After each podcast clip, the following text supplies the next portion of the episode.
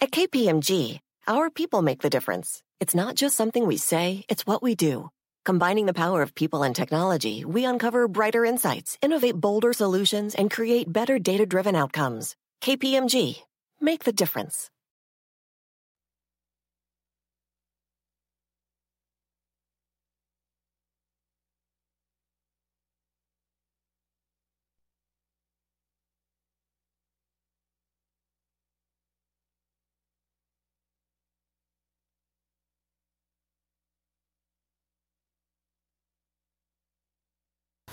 Seguramente ustedes ya vieron este video de niños de primaria en Sonora, escondidos ayer bajo sus butacas mientras afuera había una lluvia de balas.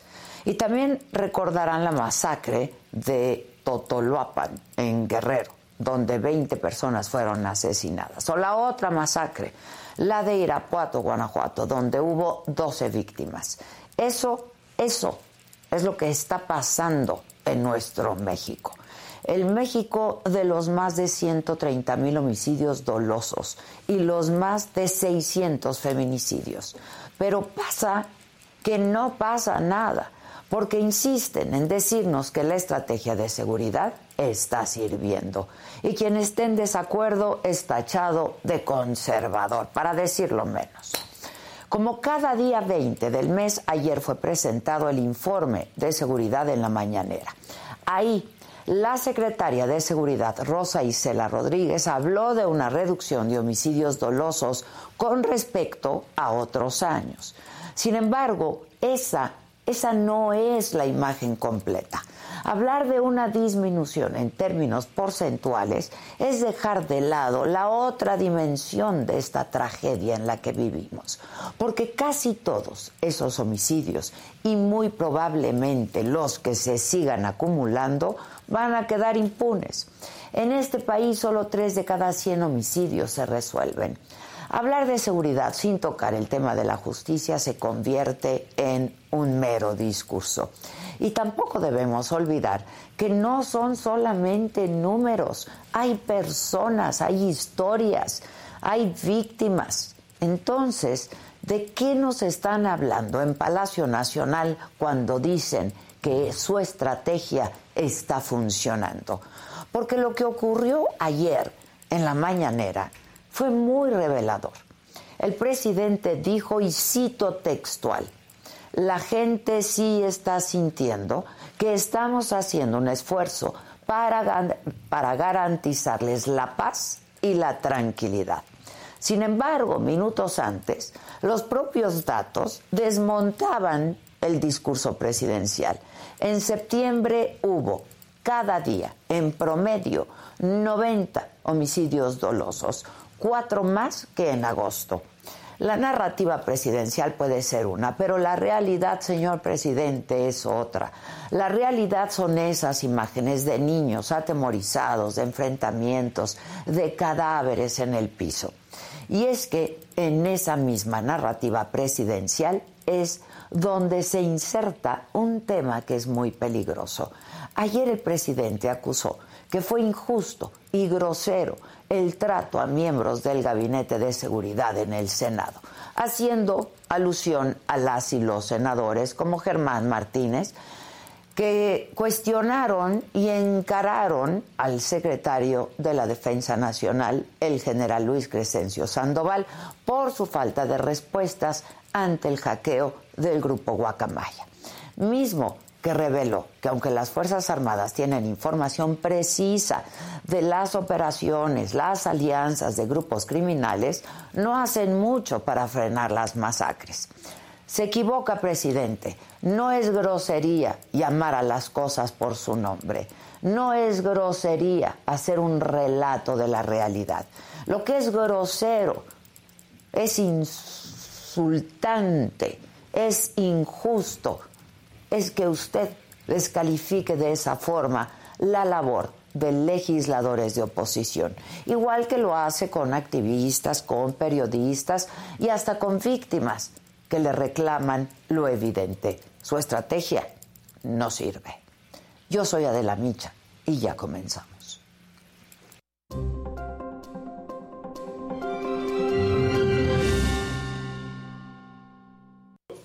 Hola, ¿qué tal? Muy buenos días. Los saludo con mucho gusto. Hoy que ya es viernes, es 21 de octubre.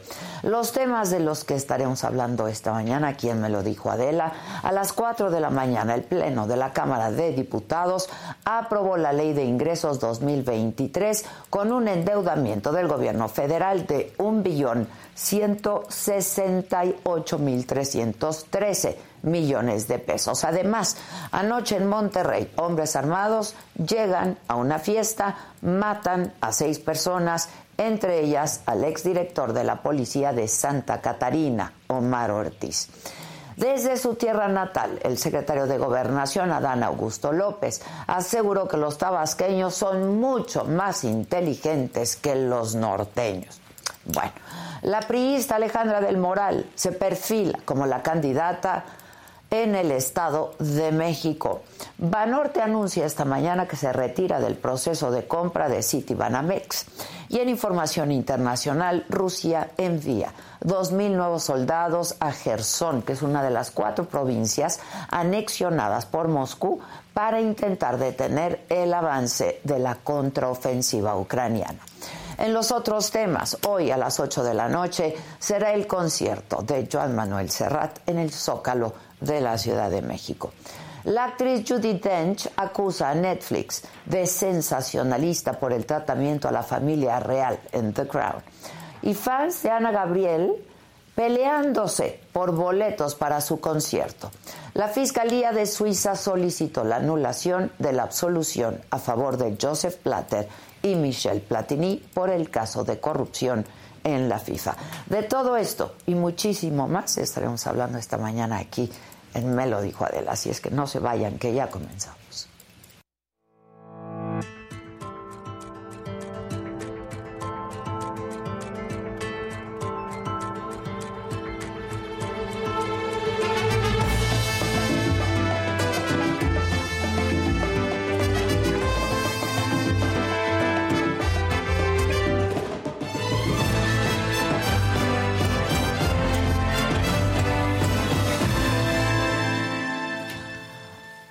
Pues les decía, en la mañanera de ayer el presidente consideró injusto el trato de algunos senadores de oposición a los secretarios de la Defensa, de la Marina, en la comparecencia de la secretaria de Seguridad, Rosa Isela Rodríguez, que fueron de acompañantes.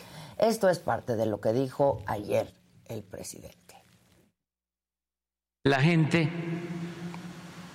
pues sí está sintiendo que estamos haciendo un esfuerzo para garantizarles la paz y la tranquilidad. Por eso no este, considero justo que de manera grosera traten a servidores públicos del gabinete de seguridad.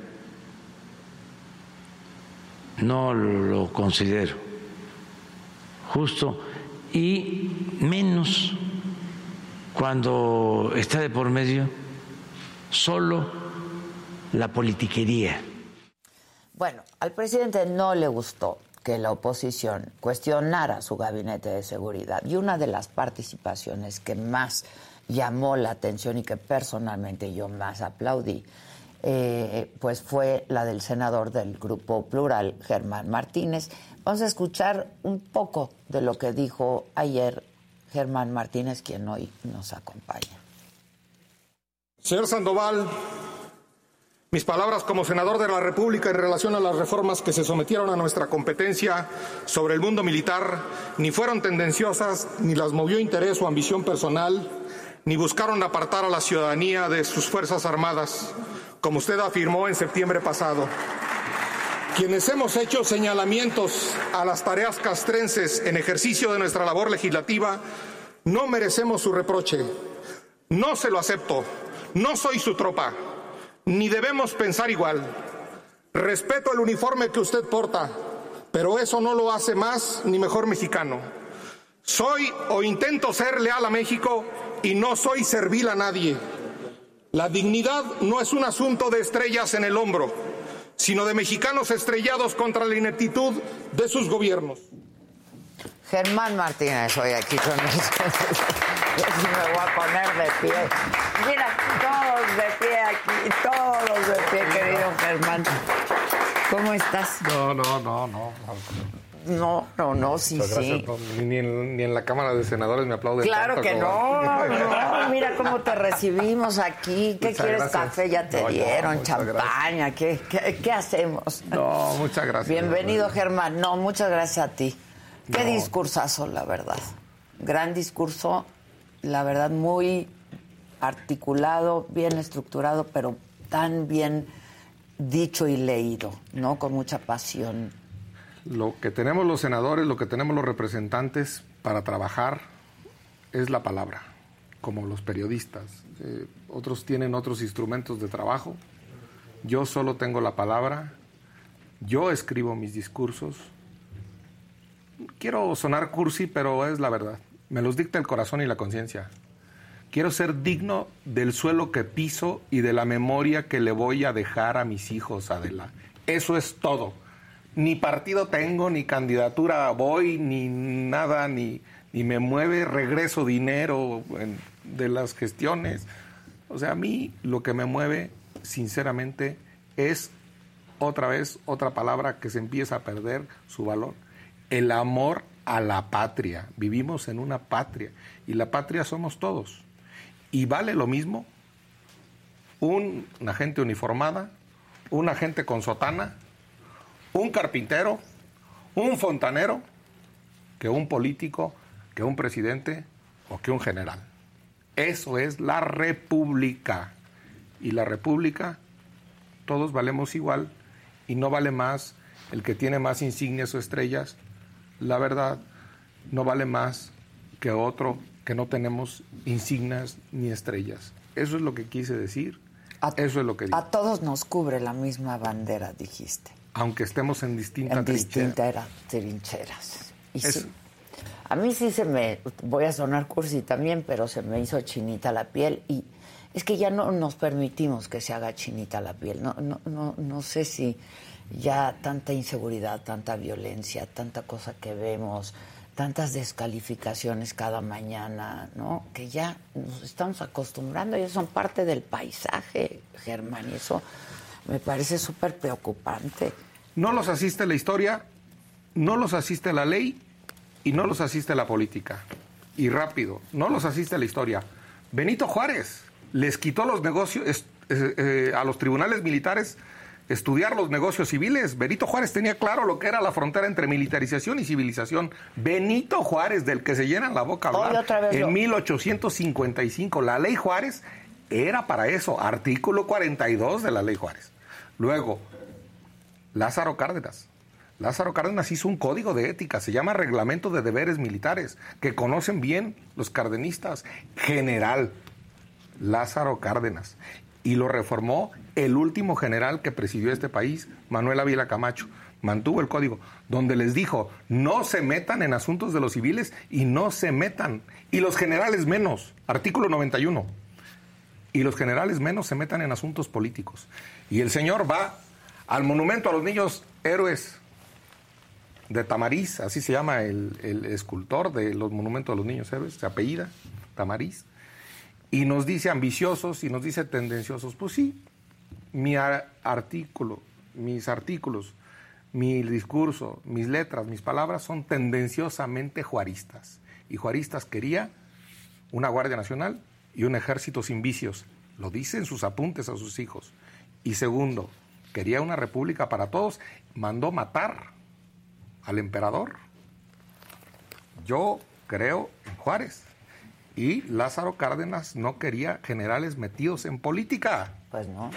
Y hoy otra vez lo volvió a mencionar el presidente en la mañanera, Benito Juárez. ¿no? Y allá va lo de la política. Es demasiado poder, Adela, el que ya está Concentrado, sí. Y ese poder debe rendir cuentas. Ese poder debe ser fiscalizado. Ese poder debe tener límites. Y los límites están en la Constitución, están en las leyes y están en los derechos humanos. Los ingenuos que creyeron que les hicieron un fuero militar a los militares se van a topar con la justicia internacional. El caso Rosendo Padilla, Pacheco, y los casos de violaciones y de, detenciones arbitrarias y de tortura, cuando dice ahí los senadores, es que no había base constitucional para que patrullaran las calles. No, no, no, no, no, no, no, no, no. Digamos las cosas por su nombre. No había permiso para, que, patrullaran, las, calles. Como no hay permiso, es como decir, no hay base constitucional para la esclavitud. Pues no, no, lo que no hay es permiso. Y poco a poco han ido adquiriendo permiso, no base. Han, ido adquiriendo permiso para patrullar. Y sí, y ese es el otro punto final, Adela. Yo quiero ver a nuestro ejército victorioso, lo quiero ver glorioso, lo quiero ver que derrote al crimen, que derrote a los feminicidas, que derrote a los asesinos de periodistas, que derrote a los homicidas, que lo agarre a los criminales y que no luego le ordenen que lo suelte como en Culiacán. Sí, el Culiacanazo fue una. Esa es una derrota a los militares. Estoy seguro que a los militares no les da gusto eso. Yo no quiero ver y es un trato muy indigno. Y señalar a esto a los militares no es anti-mexicano. Yo por mí, si mi hijo, tengo tres hijos y una hija, si quieren ir a la Universidad Iberoamericana, si quieren ir a la UNAM, muy orgulloso. Si quieren ir al heroico colegio militar, también igual orgullo me dará.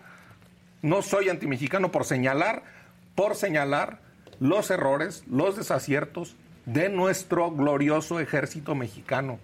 No, no me vengan a mí con que lo mismo es el partido, el gobierno, la nación que el ejército. Esos tiempos ya pasaron y esos tiempos son prefascistas. Exacto, eso es a lo que yo iba. ¿Cuáles son las consecuencias? ¿Cuál es el escenario que se nos avecina de seguir las cosas como están, Germán?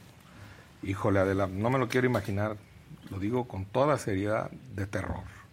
Lo hemos visto en América Latina, lo hemos visto en todo el mundo, cuando los militares, que es un mando vertical, que es un mando de obediencia, obedecen una instrucción para allanar tu casa. No van por un mandato judicial para que autorice un juez ir a tu casa. Se prenden al teléfono y escuchan y espían. Por eso le dije yo al general, con toda claridad, Usted hizo un tren y hizo un aeropuerto y eso, obedece, muy bien. Y si le ordenan liquidar a un adversario electoral, ¿lo haría? Pues es que él no, el, el ejército se supone que no pregunta. La más grande literatura, el más grande realismo mágico de nuestra literatura latinoamericana está llena de abusos de generales, de pudrición militar. Y si quieres te doy los ejemplos para sonar aquí un poco oculto. Eres, el señor, eres, eres. El señor presidente de Miguel Ángel Asturias, premio Nobel de Literatura en 1967. Sí, qué librazo, sí. Yo, el presidente de Roa Bastos, El otoño del patriarca de Gabriel García, Márquez, la fiesta del chivo de Vargas Llosa. Todo eso es pudrición militar.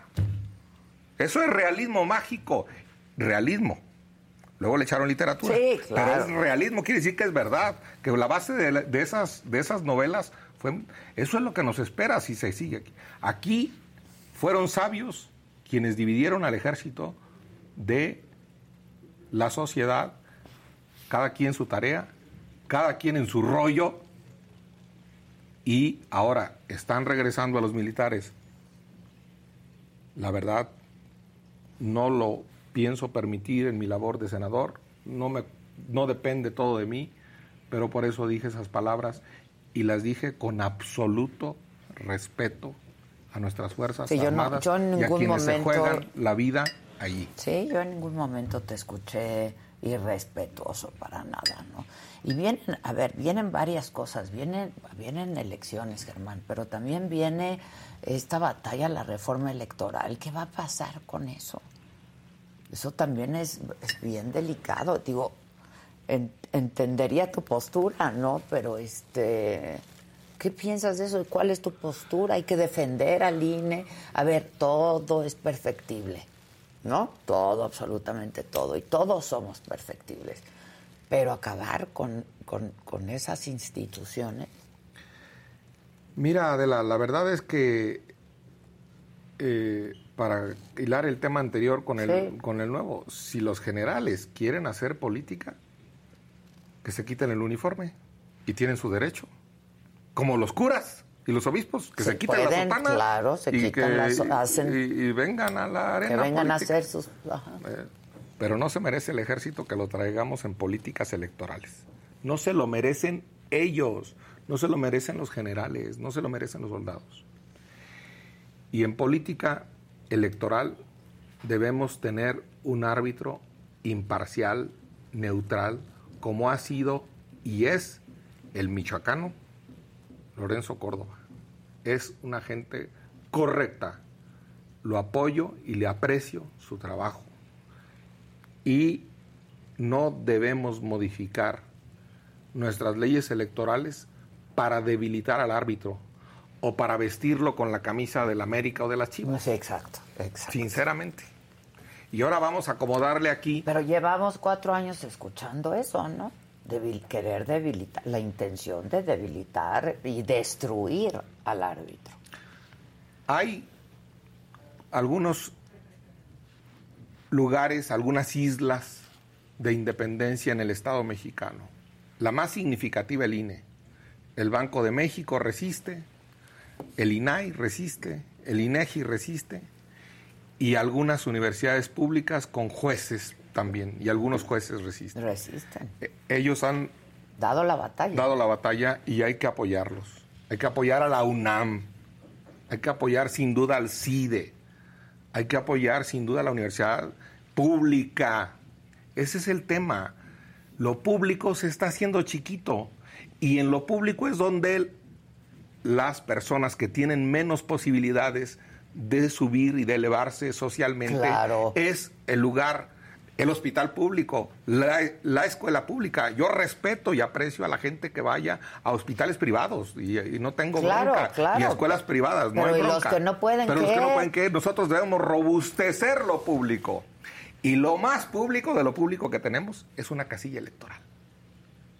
Esa no la debemos privatizar. No la debe privatizar el ejército. Exacto. Para decirlo con todas sus letras. Y no la debe privatizar un partido. Y no la debe privatizar el gobierno. Ya, regresar a Barlet, al órgano electoral, vayan al carajo. Yo no voy a votar eso. Pero pues, híjoles, luego los convencen a muchos, Germán. No sé cómo, no sé cómo los convencen, no sé si los si están hay terror, ¿no? Es como un poco el terrorismo ahí, este a mí no, a mí no me molesta, no me incomoda que el secretario de Gobernación vaya al Senado, que el secretario de Gobernación vaya a un hotel enfrente del Senado a tratar de convencer a un senador. Yo eh, acudiría con argumentos. Eso es hacer, política, Con argumentos. Lo demás. Que reparte impunidades o que repartan cargos a cambio de votos, eso aquí y en China se llama prostitución. Se llama prostitución. Repartir impunidades a cambio de votos o repartir encargos y cargos a cambio de votos, eso de andar dando cañonazos o billetazos, eso se llama prostitución. Y yo, tiene derecho el gobierno a decirme qué quiere. Yo ya sabré si se lo doy o no. Claro. Entonces, si se quiere mejorar al, Instituto Nacional Electoral, si se quiere mayor fiscalización para los partidos políticos, si se quiere reducir el dinero a los partidos políticos, vamos muy bien, muy bien, si se quiere, si eso es lo que se quiere. Pero si se le quiere mochar una mano, si se le quiere recortar presupuesto, si se le quiere que elijamos popularmente a los consejeros en unas elecciones en el Zócalo a mano alzada, aprovechando el concierto de, Serrat. Ah, pues no, eso es, eso es demagogia, eso es mentira, eso es un show, eso es un espectáculo vil que no va con nuestras rutinas, con nuestra democracia, que tanto nos ha costado y que hemos construido entre todos. Y por la ha vía. costado vidas. Y que es por la vía, por el pavimento, por el camino que llegó al poder el presidente López Obrador. Es correcto, es absolutamente correcto. Yo por, eso decía ayer que tu discurso en el Senado fue, la verdad, impecable. O sea, no tiene desperdicio de principio a fin. Y no lo digo porque estés aquí, ayer lo comentamos. Este con Gil y con Zavala. Sí, sí, los vi. Zavala dice que se me va la voz. A él ya lo viera yo. A él, a él, ya lo viera yo delante de un general, se quedaba mudo. que también, que también lo dijimos a no, propósito quiero mucho, los quiero de mucho Lili Telles, porque también hablamos de los dos discursos no que impactaron. Yo decía que a mí el estilo de Lili Telles personalmente no me gusta el estilo, ¿no? Este, y lo comentábamos. Y también hacíamos esta reflexión, Germán. Los dos discursos más fuertes, con estilos distintos, pero más fuertes en el Senado, fueron el tuyo y el de Lili Telles, ex morenistas. ¿Qué pasó? ¿Qué fue lo que pasó? Este, tú incluso fuiste servidor público en esta administración y, te vas. ¿Qué fue lo que pasó? O sea, ¿a qué hora, a qué hora te engañaron? O porque, a ver, tú tienes muchos años en esto, Germán, ¿no? Sí. Que no haya ilusos para que no haya, ¿no? Decepcionados o desilusionados. Bueno, primero quiero mucho yo a, Gil y a Zavala, este, son, son buenos amigos.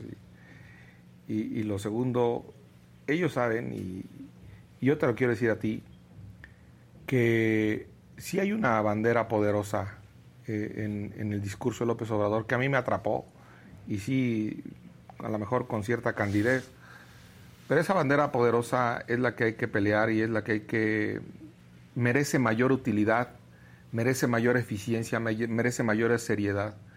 Y no se le está dando ni eficiencia, ni seriedad, ni está dando resultados. Es la bandera de por el bien de todos, primero los pobres. De todos. Ricos y pobres. Claro. Vamos, no, no este, eh, lastimar a unos para otros, eso. Eh, no, no confrontar que tampoco le ha dado resultado, ¿eh? porque los que peor la están pasando son los más pobres. No, de los ese, pobres. Es ese, es es a donde voy cuando yo empiezo a ver más este o sea le compraste el primero los pobres y yo creo que todos porque pues nadie quiere que esto siga así que, esta desigualdad pero cuando tú estás viendo que le quieren quitar dinero al IMSS o cuando tú estás viendo que empieza a haber más pobres o cuando tú estás viendo que empiezan a crecer y esto es privatizar la salud empiezan a crecer consultorios adyacentes a farmacias. Yo estoy a favor de la iniciativa privada y del, pero cuando empieza a ver que empiezan a crecer, ¿cuántas farmacias privadas se ven camino a la casa en esta ciudad? Sí, sí, sí. ¿Y cuántos hospitales públicos? ¿Y cuántas farmacias públicas? ¿Y cuántas recetas sin surtir en los, en los hospitales públicos? ¿Y cuántas filas de espera para un quirófano? Eso no se vale. Quedamos que eso no lo íbamos a hacer. Yo quiero la puerta de igualdad en dos rubros para los mexicanos, igualita, de acceso, la de salud y la de educación. Y luego, la de libre competencia. Claro. Eso es lo que yo quiero. igualdad de oportunidades. Igualdad de oportunidades. Eso lo hace que no que, no que Dinamarca, ¿no? eso lo hace el, National Health Service en, en, Inglaterra, una puerta de igualdad y luego el seguro que cada quien haya comprado. Claro. Entonces, yo insisto en que no se le está dando el primero los pobres. Hay algunos programas de, sociales que son paliativos, pero que ya se los está comiendo la inflación. ¿Les alcanza para ir al tianguis? ¿Les alcanza para ir al súper esos programas? Ya lo dijimos y se están dando de manera indiscriminada, sin evaluación, sin rendición de cuentas. Y yo sospecho, tengo derecho a sospechar, soy senador para esos, para especular, y yo sospecho que los padrones de, los programas sociales, si los empatamos con los padrones de Morena, coinciden sus movilizadores, coinciden sus jefes, son rebaños electorales y eso también se llama prostitución, porque están buscando un voto ya no de un senador o de un diputado corrupto, sino de una sociedad que tiene necesidad y que están explotando una necesidad y no se vale. Eso es criminalmente, eh, pues ya lo dejo ahí, criminal, punto. Es criminal. A ver, ahora, no es algo que no pasara antes, pero se supone que llegó al poder el presidente para acabar con todo eso, ¿no? Pues ese es el, ese es el punto. Pero pues yo veo más prostitución, más corrupción, y, de lo, y de lo otro, de lo otro que me animó y que yo lo quiero decir, porque la verdad es que sí, sí me animaba a regresar a la política, sí te anima un cargo, un cargo público, pero también tienes ánimos internos y te da en tu alma, quiero decirlo, en, tu conciencia, te da ciertas razones. Yo 30 años en el PAN y ahora ando acá, pues otra razón que yo me daba, de la es, yo creo que sí la regamos con militarizar al país en el PAN, o sea, con Calderón, Con o, sea, con, o sea, con Peña. Vamos a ver, hablábamos de cultura del perdón, se hablaba de justicia transicional, no se hablaba hasta de legalizar la marihuana. Claro, nada y nada ha pasado, nada ha pasado. Se hablaba de, de reconciliar esta, a, esta, a esta sociedad, eso se hablaba al principio. está peor. Y de regresar a los militares a los cuarteles. Eso se decía y ahora no solo no están en los cuarteles, están en las aduanas, en los aeropuertos, en, todo, todos en lados. todos lados. Entonces, pues yo sigo a mi conciencia. Adela, sé ser leal, pero no servil. No sé ser servil. No lamo botas en política, ni a Calderón, ni a Fox, ni tampoco a López Obrador. No. Yo a la única que le obedezco es a la generala Tu de mujer, mi mujer. en casa. Oye, Germán, y eso le pasa a muchos hombres. Este, yo creo que, a ver, este, tú, pues con mucha conciencia y supongo que, pues luego de mucha reflexión, tomas la decisión primero de acompañar a López Obrador y luego de dejar de acompañar al presidente López Obrador. Hubo un punto de quiebre en ambos, supo- hay dos momentos. ¿Cómo fue, cómo fue eso y cuál fue la reflexión que hiciste? En el, el tomar decisiones, un servidor público debe dar razones públicas. Y yo hice una carta pública cuando salí del IMSS. Y dije con Ah, toda claridad que se estaba privatizando la salud por un austericidio. Aquí austeridad republicana, la manga del muerto. A gastar para curar el dolor de los mexicanos más pobres. Eso lo digo con toda claridad. Y creo que se ha corregido un poco. Se está dando al IMSS Bienestar más dinero de cuando se le daba. Pero a mí me agarraron presupuestalmente ahí y yo dije, esto no va bien. Austeridad en el IMSS, no. Aquí hay que gastar. Y en educación. Y en educación, ¿Qué que no me correspondía y que yo creo que también, que yo creo que también, por eso se fue el señor Esteban Moctezuma. Pero eso ya también es mi especulación. Él no escribió cartas él no así escribió como cartas las así, no, por eso está en la embajada. Claro. Y este y, y la, y la segunda, la segunda, hay dos momentos. Los fideicomisos, quitarle el fideicomiso al Colegio de Michoacán que dirigió Luis González, que escribió Pueblo en Vilo, eh, en donde hasta un premio Nobel de literatura francés, Jean-Marie Leclesio, estuvo allí en ese colegio de Michoacán, este, quitarle al CIDE, quitarle a centros de saber populares, ¿eh? Centros de saber claro, populares. claro, claro. La democracia es saber repartir el poder, el tener y el Y saber. el saber. Entonces, eso ya no me gustó. Pero hay algo que, que lo debo decir con todas sus letras. Ya dije, esto es el acabose. Pedirle a España que nos pida perdón, por amor de Dios. Yo, perdón que lo Por diga. amor de Dios. Yo, yo he leído, yo soy de Quiroga, Michoacán, y se llama así por Vasco de Quiroga, que atendió a los indígenas mejor que en el Insabi. ¿Qué voy a hacer con Bartolomé de las Casas? ¿Qué voy a hacer con Bernardino de Sagún, que tradujo el- los documentos al náhuatl, un, un español? ¿Qué vamos a hacer con Junípero Serra, un español de Mallorca, que hizo grande a México hasta San Francisco? Y el vendepatrias de, San- de Santana lo hizo más chico. ¿Qué vamos a hacer con tantos españoles que les debemos tanto? Somos esencialmente o, indígenas, sí, nuestros pueblos indígenas. Yo conozco al dios de Michoacán, se llama Curicaveri, y Tlaloc, el de la lluvia y todo. Ese, e- eso, eso es esencia mexicana. Pero también lo que llegó de España. Pero que, perdón, pues mejor que nos pidan perdón los Estados Unidos por habernos robado la mitad del territorio. Pues sí, ahí sí, ahí sí. sacatito para el conejo, ¿no? Nosotros- a ver, ¿por qué no le dice a Biden o a Trump que nos pidan perdón porque nos robaron la mitad del territorio? No, no, sí, no solamente eso, le estamos haciendo el trabajo sucio a Estados Unidos, ¿no? Sí, Con los migrantes. A ver, este, y ahí sí No, ¿qué? cuando bueno, escuchaste no. ese... ¿qué Es Vasconcelos, la raza cósmica, es Vasconcelos, el encuentro de culturas, así estamos hechos todos Pues los sí, pueblos. ¿Qué es eso? Entonces, ya ha habido cada desatino, quiero decir uno aquí para provocar, eh, el desatino de andar este, justificando o diciendo que nazis y nazis y nazis. contra el pueblo judío? No, no. Y así quieren traer a Tomás Herón, que lo tiene Israel. Sí, claro. Por favor, ni siquiera eso sirve. O andar proponiendo una, una comisión de paz para Rusia con el Papa Francisco, pues allá tienen su propio Papa, ¿eh? Cirilo, y no se hablan muy bien el Papa Francisco y el Papa Cirilo, el católico y el de la Iglesia Ortodoxa. Ortodoxa, claro. Por favor, hay que conocer tantito un, una religión judía, una religión ortodoxa, una religión católica. Por favor, no se vale un discurso así nada más en el 16 de septiembre. Entonces, como que de mundo no se le da. Y digo algo más. No, eso bueno. Digo algo más. No conoce México el presidente. Eso nunca lo había dicho. Lo quiero decir aquí. No es cierto. Ha pisado todo México. Eso es cierto y eso es loable. Pero conocer México es conocer sus, las principales ciudades que aportan a México. Entre las principales ciudades que aportan a México está Houston, Chicago y Los Ángeles. Quien no conoce a los mexicanos de allá, no conoce a México, que soportan la economía de, muchos pueblos de acá. Y todavía el presidente presume las remesas como un logro de él.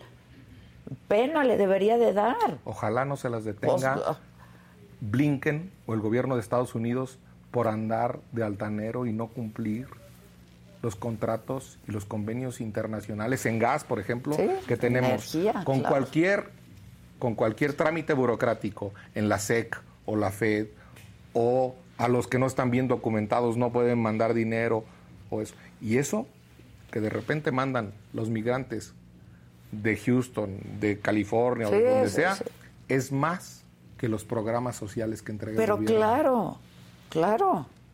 No jueguen con el esfuerzo, no jueguen con el esfuerzo de los mexicanos en el extranjero que mantienen a sus familias en México.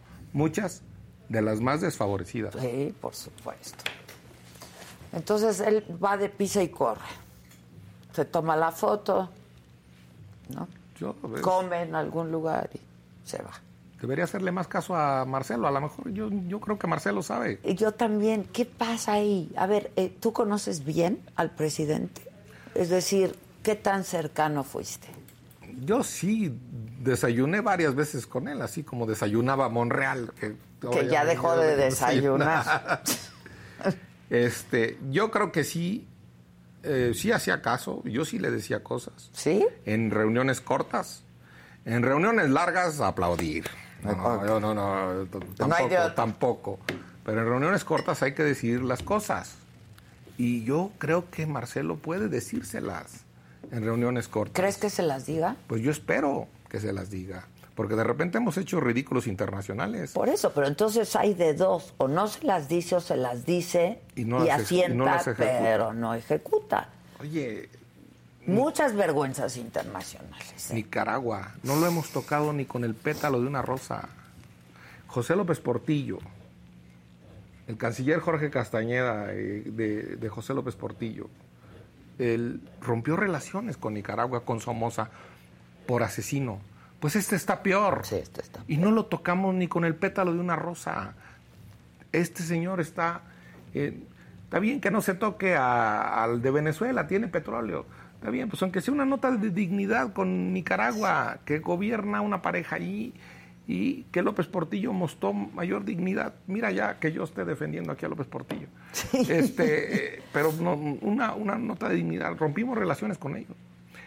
Lázaro Cárdenas invadió en aquel tiempo Stalin, Finlandia, Rusia, como ahora Ucrania. Y Lázaro Cárdenas rompió relaciones. Yo no lo invoco, lo invoca el Sí, presidente. claro. Lázaro Cárdenas se echó encima a Stalin por asilar a Trotsky en, en- en- En en México, México. claro. Le valió, lo asiló. Los, y eh, pues que sigan un ejemplo de cierta dignidad, no de seguidismo a orangutanes que gobiernan, como el de Nicaragua. Una nota de dignidad a nuestras posiciones político-internacionales. Yo, yo en eso estoy absolutamente decepcionado. A, a la 4T le falta mundo, le falta mundo. Y vivimos en un mundo, ¿eh? No vivimos en Quiroga, Michoacán, en Sinsunzan. Michoacán. mm, En eh, Tabasco. no vivimos en Macuspana. No. No, no, no. Y- y- y Macuspana es grande, ahora. Sinsunzan es grande, pero vivimos en un... Pero entonces tú en un momento le creíste al presidente. Sí, ¿por qué no? Lo debo decir. Sí. Y los ciudadanos, También, 30 millones. no, pues, también. Y tenemos derecho a cambiar como ciudadanos. Y los ciudadanos no tienen por qué dar explicaciones No. de su voto. No tienen por qué, eh, tienen derecho a cambiar. A la hora de una elección pueden cambiar, sin dar explicaciones y en secreto en una urna. Los servidores públicos, si cambiamos de partido, si cambiamos de parecer, tenemos también una derecho, pero debemos dar explicaciones. Tiene que dar explicaciones más claras López Obrador de su cambio en la militarización. Él cambió de opinión en la dijo, militarización. Sí, cambié de opinión, pero que, que explique, más, que explique más, que expliquen más, que expliquen el hackeo, el guacamaya. Yo tengo otra sospecha. Yo- Son ejércitos, son guacamayos verde olivo. Fíjate que yo en un, en un primer momento fue lo que dije. ¿No será el hackeo por dentro? ¿Desde dentro? Oye, Adela, les Yo creo están que hay mucho- muchos militares muy enojados. A, a ver, pues es que está muy sencillo. Yo creo que es una sospecha decir que son guacamayos verde olivos. Pero lo que no es sospecha, lo que es, es claro, es que si fueras un general en el ejército, que te dieran a escoger entre el tren Maya o las aduanas o los contratazos o ir a los balazos a Paxingán, a Vallehermoso, Tamaulipas o a Culiacán o agarrar un delincuente y soltarlo en Culiacán y ponerle otra mejilla. Sí, sí, sí. Aquí se está generando una manzana de discordia militar castrense entre unos generales privilegiados con contratazos y unos castigados con balazos. Que es un puñado, ¿eh? Claro. Los de los contratazos. Por supuesto. Y los otros en la indignidad con- a- absoluta, ¿no? Y como son contratos de seguridad pública, pues son adjudicaciones a dedo. Muchas, no todas. Son adjudicaciones a dedo, no son licitaciones. Y entonces, pues es lo que ordena el general. Y eso creo que no está bien. Y reclamarlo con tanto poder, pues es pensar en los ciudadanos, es pensar, insisto, en una convivencia civilizada, no militarizada. Es que des- ha- hablo contigo y pareciera que todo está como agarradito de un hilo, ¿no? O que falta un cerillito para que esto explote. No, pues no lo deseo ni lo quiero. Ni no, yo pues con nadie. Ni yo con Ese mi discurso de- del presidente de que sus adversarios, ya ni adversarios les llaman, ¿no? Este, sus enemigos este, quieren que le vaya mal a México. No es cierto, Germán. Yo no creo que nadie quiere que le vaya mal a México. No, pues no, no, no. O sea, yo yo o que, le, que le vaya mal a él para que le vaya mal. No, señor, no. No. Pues ya es nuestro presidente. y ganó legítimamente. Legítimamente. y yo creo que debió y de hacer caso a la voz de ese mandato de 30 millones, que eran dos cosas. La terrible corrupción, acabarla, y la otra es igualar a la sociedad, Claro. lo que hemos dicho, la, la deuda social, lo que hemos dicho, dos cosas, nada más. No era su mandato reclamar el penacho de Moctezuma. Oh, ya, ya, Germán. Bueno. ¿Qué hiciste? ¿Te reíste o lloraste No, o pues, qué? dije yo, ¿Qué es eso? El- el- gastarse una relación con Austria, sede de unos organismos multinacionales, con Viena, gastarse una relación en... Tráiganme el penacho de... Moc- ¿Por qué se lo quería poner o qué? Ese penacho, ese sí es color guacamaya. Ese penacho que, que esté ahí, que esté abierto a todo el mundo. Es una cosa, Sí, eso es el punto. pues, Que le exija a. Austria que esté abierto a todo el mundo y punto. Pero Sí, sí. que traigan el penacho. Yo de verdad, no, ¿qué hice? La verdad, en Estados Unidos, cerca del Chicago, en un museo militar, no recuerdo ahorita cómo se llama, pero ahí está en un museo militar cerca de Chicago, está la pata de palo de Antonio López de Santana. Santana. Pues que la pida. No es antijuarista. Que Yo pida la pata. Que pida la pata de pues ya, ya de una vez. Pues sí, ya que pida la pata. Que pida la pata de Santana. Yo ya no estoy. Es que son unos, son unos ridículos y de verdad, ¿no? Yo no sé los, si, le salen de repente o. No, no entiendo. ¿Tú entiendes un poco al presidente? ¿Es otro del que tú conociste? Para mí es el mismo, ¿eh? No, yo insisto en que hablaba de reconciliación, de reconciliar al país. Yo insisto en que hablaba de cultura del perdón. Yo insisto en que hablaba de justicia transicional. Yo insisto en que hablaba de eh, combatir la desigualdad. Y eso es el que yo, el que a mí me encantó, la verdad. Porque también debo decir que me desencantaron los partidos. Como muchos ciudadanos. Y como está pasando en el mundo. como en el mundo. Los partidos son una calamidad también. O sea, también hay que decir que no hay quien cache las pelotas del otro lado. Sí, nadie. Y urge que se definan y que ya dejen la oposición también. En eso tienen su responsabilidad. Sin duda. porque los errores de Fox, de Calderón o de Peña Nieto los cachaba López Obrador y de eso se trata la democracia. Entonces ahora aquí andan unos destapando y otros no se destapan y otros detienen y ahí que sí MC, ¿no? Y que la verdad del otro lado no hay quien los cache. Y entonces eh, yo sí le creí y, y la verdad me dio a mí una oportunidad de ver el enorme igualador social que es el IMSS donde se cobran cuotas obrero patronales, donde se cura el dolor. Yo digo que hay más soberanía, soberanía, luego se nos llena los políticos eh, la, soberanía. Ah, la soberanía no está en los discursos de las mañaneras, ni está en los discursos de los políticos. Hay más soberanía en dos lugares, Adela, en dos lugares. En una aula de una escuela pública que arranca de la ignorancia a un alumno o en un quirófano que está salvando que está salvando una vida. Esa es la soberanía. Esa es la biopolítica. Y aquí ahora en la 4T estamos, bio es vida, y ahora en la 4T estamos haciendo lo contrario. Necropolítica, necro es muerte. ¿Cuántos muertos? ¿Y quién es el responsable? ¿Cuántos muertos en las? No, son entre ellos, son narcos. no, no, no, no, no, no, son narcos, son personas. Son personas. Son personas. Hay dolor, dejan dolor. Y este gobierno, en ese sentido, es indoloro, indolente. Es indolente, yo lo he dicho muchas veces. Pues pero, pero no era así el presidente. Es completamente indolente, con una falta de empatía, ¿no? A causas legítimas.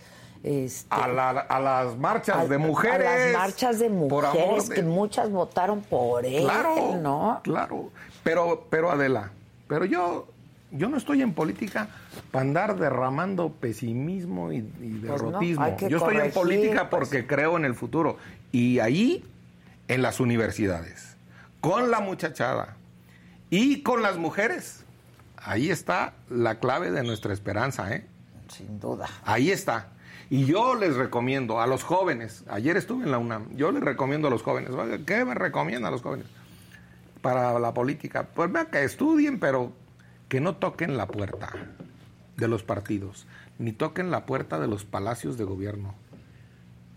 Túmbenla y patíenla.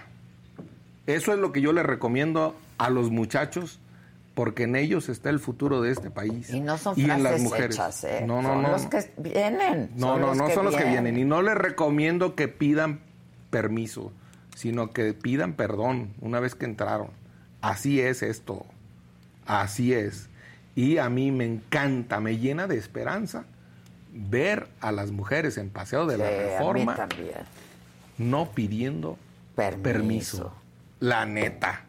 A mí me da mucho gusto y mucha esperanza por mis hijos. Lo que tengo que hacer lo hago en el presente. Pero si el futuro está en ellas y en derrotar una cultura machista y un patriarcado vergonzoso, qué bien. Y los hombres en eso, calladitos, ni consejos, ni nada. Calladitos. Porque luego hay hombres que empiezan a dar consejos para acabar con la cultura patriarcal. no, me jodan, ahí ya está jodido el asunto. calladito. a mí me da gusto y me da esperanza por este país. A mí también. Ver a los muchachos en las universidades públicas, en las universidades privadas, verlos y ver a las mujeres llenando de esperanza, con enojo esperanzador, el futuro de este país. Ahora, yo estarás de acuerdo en que está más polarizado que nunca el país, ¿no? Es, y hay un enojo y un dolor. Yo, yo, yo sí siento mucho dolor, la verdad. La, la polarización tiene dos caminos, uno malo y uno bueno. Si la polarización va a la politización, bravo. Eso es esperanzador y eso augura un amanecer nuevo y mejor para este país. Pero si la polarización se va a la violencia, entonces sí nos augura un panorama oscuro y negro. Yo, cuando dicen polarización, quiere decir que pensamos diferente. Y los que pensamos diferente somos de distintos colores y debemos convivir. Somos como los sombreros de los pues viejitos de Michoacán. Pues de distintos colores y esos debemos convivir. Y no hay ningún problema en que, en que pensemos diferente. No hay ningún problema. Entonces, yo, encantado de que se piense diferente y de que haya polarización. Pero esta debe tener curso, un cauce, democrático, no un cauce violento. Por eso a uno le llamo civilización y el otro lo quieren encauzar con militarización. Tache. Oye, finalmente, Germán, ¿qué, qué, qué pleito traes con el ministro Saldívar? este, este, el ministro dice que tú tienes una obsesión enfermiza con él, que siempre estás mintiendo. ¿Desde cuándo viene esto y cómo está? Eh, eh? El ministro Saldívar hay que decirle que hay tres poderes, que un poder es el ejecutivo, que un poder es el legislativo y que un poder es el judicial. Y que esos poderes desde Montesquieu han estado en pleito. Entonces eso es normal. Eh, que haya pleito entre los tres que el poder se divide para su ejercicio, que lea la Constitución y que no se asuste, primero. Segundo, él le hace rendir cuentas al presidente con sus resoluciones y a los senadores nos corrige la plana, declara inconstitucionales el trabajo que nosotros hacemos. Y yo no me llamo a, a sorprendido, ni agraviado. no, y nosotros tenemos ahí. Eh, yo primero digo eso. Segundo, yo sí creo que le han movido a los expedientes ahí. Tuvo que arrodillársele las familiares del procurador Gertz Manero para que impulsara el expediente y sacaran a esa mujer de la cárcel. Y segundo, a mí no me gusta la espectacularización de la justicia en, en México y estos espectáculos se hacen. Y digo algo finalmente, es algo técnico de abogados, pero el gobierno de los jueces y los jueces lo encabeza él, la misma persona. Yo no quiero que lo encabece él, ni él ni nadie. El, el Consejo de la Judicatura y el Tribunal Constitucional. Esa sí es una pelea que yo tengo con él. Pero nada más que de mi lado, está Héctor Fix Amudio y Héctor Fix Fierro y el Instituto de Investigaciones Jurídicas y muchos abogados que creen eso, que no es correcto, que el gobierno... sí, porque él, pues entonces ya los jueces que van, quieren ser magistrados o los que quieren ser jueces, pues se forman a la cultura dominante y al presidencialismo. Las palabras no son mías, son de un documento que se llama Ocho propuestas para la reforma del Poder Judicial del Instituto de Investigaciones Jurídicas. Yo no quiero que sea nadie, ni él ni nadie, el que manda, el que tiene el gobierno de los jueces. En los tribunales constitucionales de Europa, por decir Alemania, uno, o España, el que encabeza el gobierno de los jueces, el que ordena a los jueces, el que tiene la escuela judicial, el que sanciona a los jueces, el que le paga renta a los edificios, el que compra el papel, es otro aparato, no es él. Y ese poder yo se lo quiero quitar a él. Ese es el problema. Pero es algo personal. No, no, no es algo personal. No. Hay artículos míos en reforma. En la época de Calderón, que decía de sus argumentos, el gran, eh, los grandes argumentos. Y lo debe reconocer él si es honesto intelectualmente.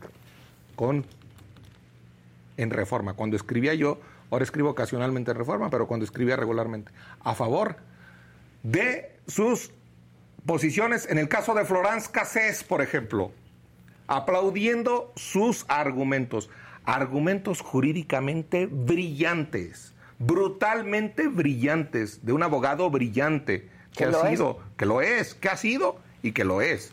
Eso no se, lo, no se le quita, pero que no se moleste de que alguien quiera quitarle el poder al presidente de la Corte, del Consejo de la Judicatura y de la Escuela y de la Escuela Judicial. Y la verdad, él tiene el orden del día. Es cierto que no tiene ponencias, que, no le puede ordenar a los jueces, pero eh, yo cito el caso concreto del cuando la Ibero, él fue a la Ibero y se le arrodillaron los familiares de, la de la ex esposa de y inmediatamente Pérez Dayán sacó adelante un proyecto y y la señora salió de la cárcel y estuvo en la cárcel injustamente.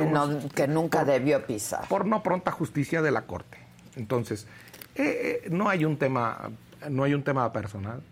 Admiro, lo digo y lo he dicho en otros lados, admiro la forma, el argumento culto de el ministro Saldívar y del abogado Saldívar no se diga, abogadazo. Eh, de top en este país, pero si entra a la política, si está en la política y si pertenecemos a distintos poderes, lo democrático es que estemos peleados entre todos los poderes. Y no me gusta verlo haciendo seguidismo de López Obrador. Pero ha cambiado, ¿no? Pues ojalá.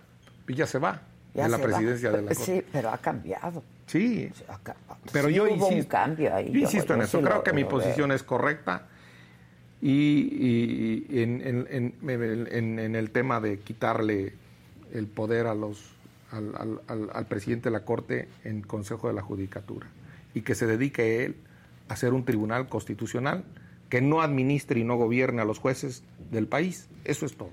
No tengo otra. Eh, no es personal. No, no, no, personal, personal, personal, no tengo nada. Oye, y este, ¿qué, piensas de esto que dijo Lozano, Javier Lozano, de que eres un vulgar oportunista? En política, el oportunismo es de Ortega y Gasset. Yo soy yo y mis circunstancias. Porque si no las aprovechara, sería cómplice. No aprovechar las oportunidades es complicidad. Entonces, ¿qué? ¿Me quedo callado frente a la militarización?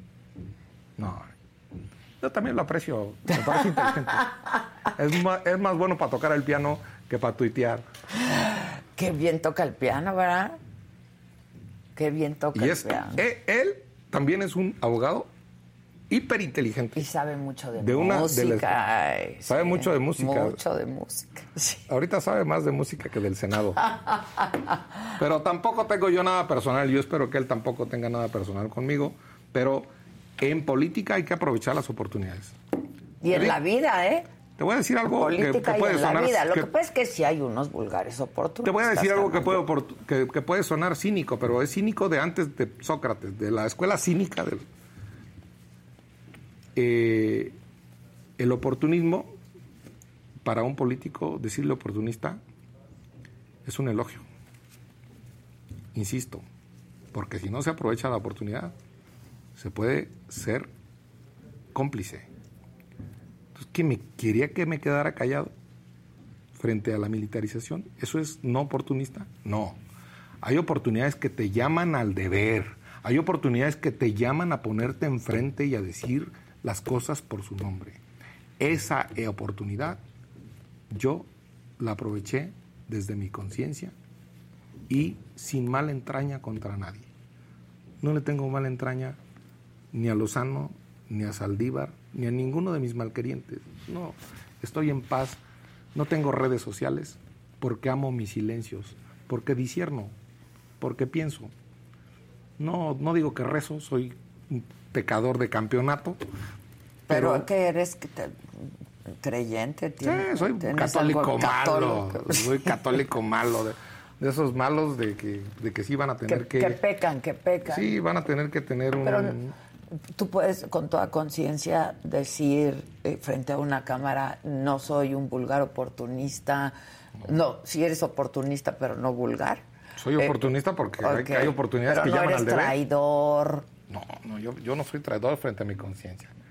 Yo no soy, insisto en la palabra, yo sé ser leal, pero no sé ser servil. Y hay una diferencia entre ser leal. Leal es a tu convicción, a tu conciencia, a tu credo, tu familia. Claro que sí. Y otra cosa es ser servil y agacharse y lamer botas. Eso no lo verás, Adela, conmigo. Germán Martínez, muchas gracias. Vente más no, seguido. ¿Qué días vas con Ciro? Los, es que siempre te. El, ¿Los miércoles o los jueves? Los Ciros, eh, con Ciro voy los eh, jueves en la mañana. Ah, sí, porque los miércoles va Epigmenio. Ah, sí. Un saludo, Epigmenio. este. Bueno, pues ven más seguido. No, yo encantado. Me están saliendo los gallitos. Eh. Este, y sí se necesita valor también para pararte en el atril, ¿no? En el Senado de la República, con el general enfrente, que fue de acompañante, ¿no? Cadete de quinceañera. Aquí decíamos chambelán, fue de chambelán, en fin. Gracias, Germán. Al contrario de la Muchas familia, gracias. es un gusto. Gracias. Y ven más seguido. Muchas gracias. Oigan, y esta noche, a las 8 de la noche, que es viernes, en este mismo canal de la saga Macanota. Las abuelitas duran para siempre, así como esta abuelita de 105 años que le anda reclamando a su hija de 83 que la cerveza no le dura y que se gasta todo en ella. Abelita, ¿en qué se le va el dinero a mi tía Amelia? En la cerveza. No le dura el. ¿No le dura el dinero? No tiene ya dinero. Y para desmayos, los de esta novia en plena boda. Decían en los comentarios que igual y era porque estaba embarazada, no porque no haya comido. O sí se comió, pero la torta antes y entonces. Y ese plato se ve muy mal servido. Y es que claro que se llevó su arroz para completar. Vamos a verlo.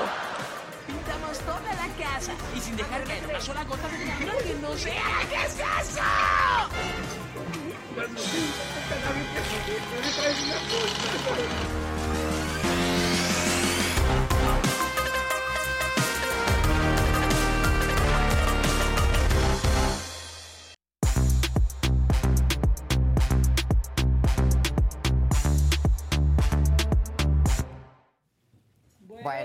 Días. Buenos días. Llegamos, lo logramos. Pues es viernes, yo ya hoy no sabía ya ni qué día era. Tampoco. Yo, si me permites, antes de que arranquemos con todo esto, porque sí es un día muy importante, hoy, hoy, hoy, hoy, festejan mis papás 50 años Oye, de sí, casados. O sea que- aplauso. Papá, mamá, los Sí, amo. qué bonito, felicidades. Muchas felicidades. Farín, me- 50 Me haces ver mal. Mi mamá siempre me dice, también fue nuestro aniversario y Dani sí dice de sus papás. Y yo, pues, perdón. Y tú no dices nada. Bueno, bodas qué de oro. o sea, barbaridad, qué sí. barbaridad. Sí, qué cosa. Qué cosas. Felicidades, la verdad, felicidades. Besos desde aquí.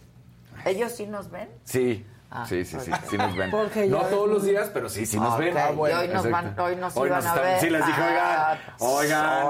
Oigan, píntense de color. Claro. Sí, o sea, Ya que tu hijo interrumpió el programa. Exacto. Qué, buen, qué buena entrevista, ¿no? Muy Sí. buena coherencia, lo mismo, o sea, el hombre que estaba hablando en aquel momento en la cámara lo vuelve a hacer aquí Sí, de una manera A impresionante. mí me gustó mucho Sí. ese discurso de Germán. Sí, la yo también, Javier Lozano, que no diga eso. Javier. Javier, Javier. Javier. Javier. ¿Qué onda? ¿No? Sí. Yo bueno, pues es que tuitea. Es que- Tuitea mucho, Tuitea tuitea mucho. mucho. Eso pasa cuando tuiteas tanto. Pero bueno, pues ahí es su opinión. Pues él debe de conocerlo, no lo sé. En fin, comencemos con la banda, muchachos. ¿Con quién vamos?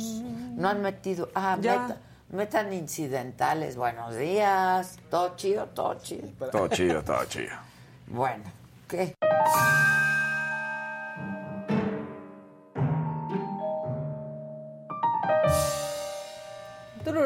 Hay mucha cosa macabrona.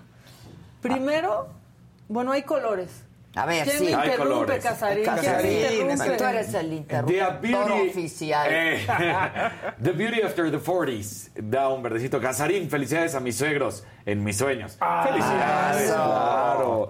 Eh, Bernardo Vázquez Coria, buenos días, cuatro fantásticos. Adela, hoy a las 19 es el bazar navideño de tu fan número uno de Pachuca, que es Chela Coria, mi supermamá. Ándale, Ándale. vayan al bazar. Bazar navideño. Sí. Yo voy a hacer uno con toda mi ropa.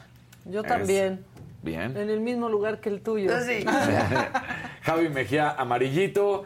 Y luego un último verdecito de ese. Maca, yo sé que me tienes tirria, pero podrías recordarle a Adela que White Lotus, segunda temporada, regresa este domingo a ¿Yo por HBO. qué te tengo tirria si no te conozco? No sé ni cómo te llamas. Ese, oye, Ese. pero ¿por qué dices que podrías recordarle a Adela que White Lotus Es segunda te temporada regresa la este primera. domingo? Porque la prueba. Es buenísima. Y es más, voy a volver a ver la primera. Porque se va. Yo se- lo voy a acabar, se me olvidó. No, La no, la muy. Yo- buena. Y sí. la música de White Y va a ser Lotus. en, en base a el lugar.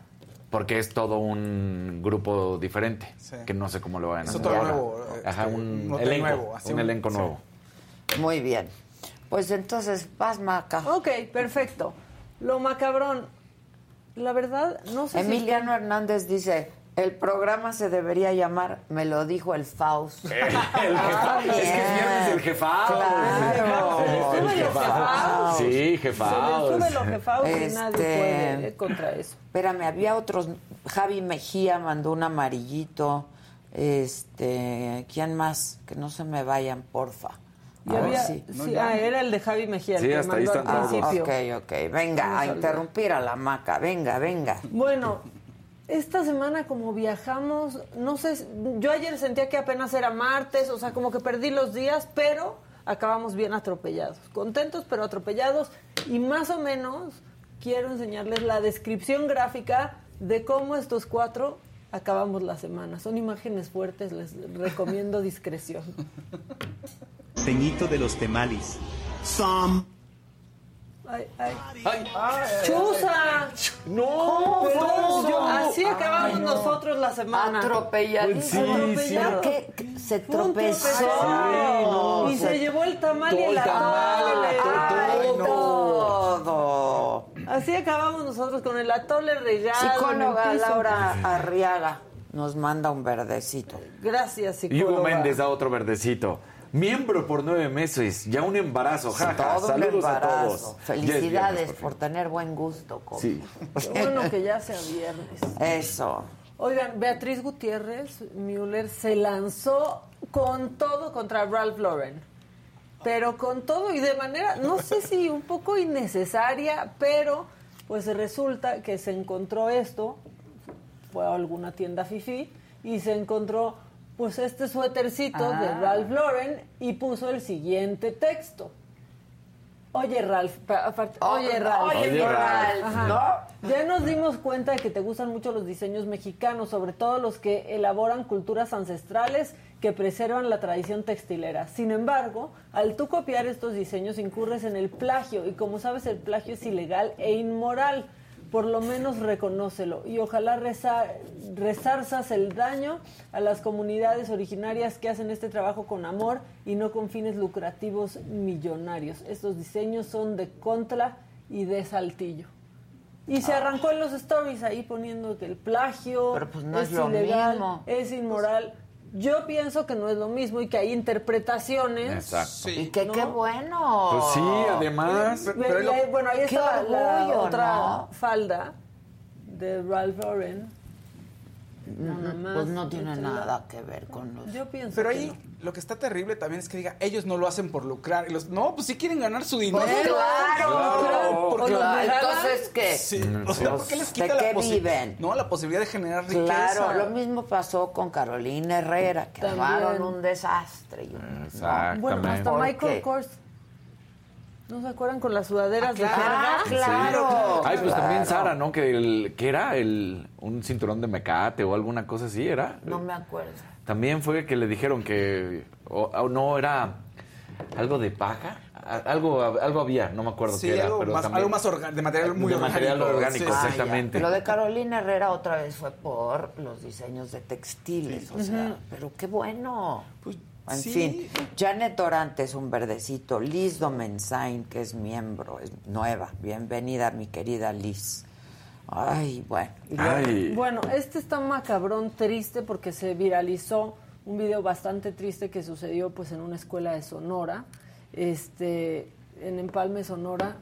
Pues los niños pecho tierra en el salón, Otra la vez. maestra tratando de calmarlos y esto es lo que está sucediendo mientras el secretario de gobernación le dice que unos son menos tontos que otros, Sí. mientras el presidente está en otra, esto pasa en Empalme, Sonora. Muevan, por favor. Todos abajo. No pasa nada, no pasa nada.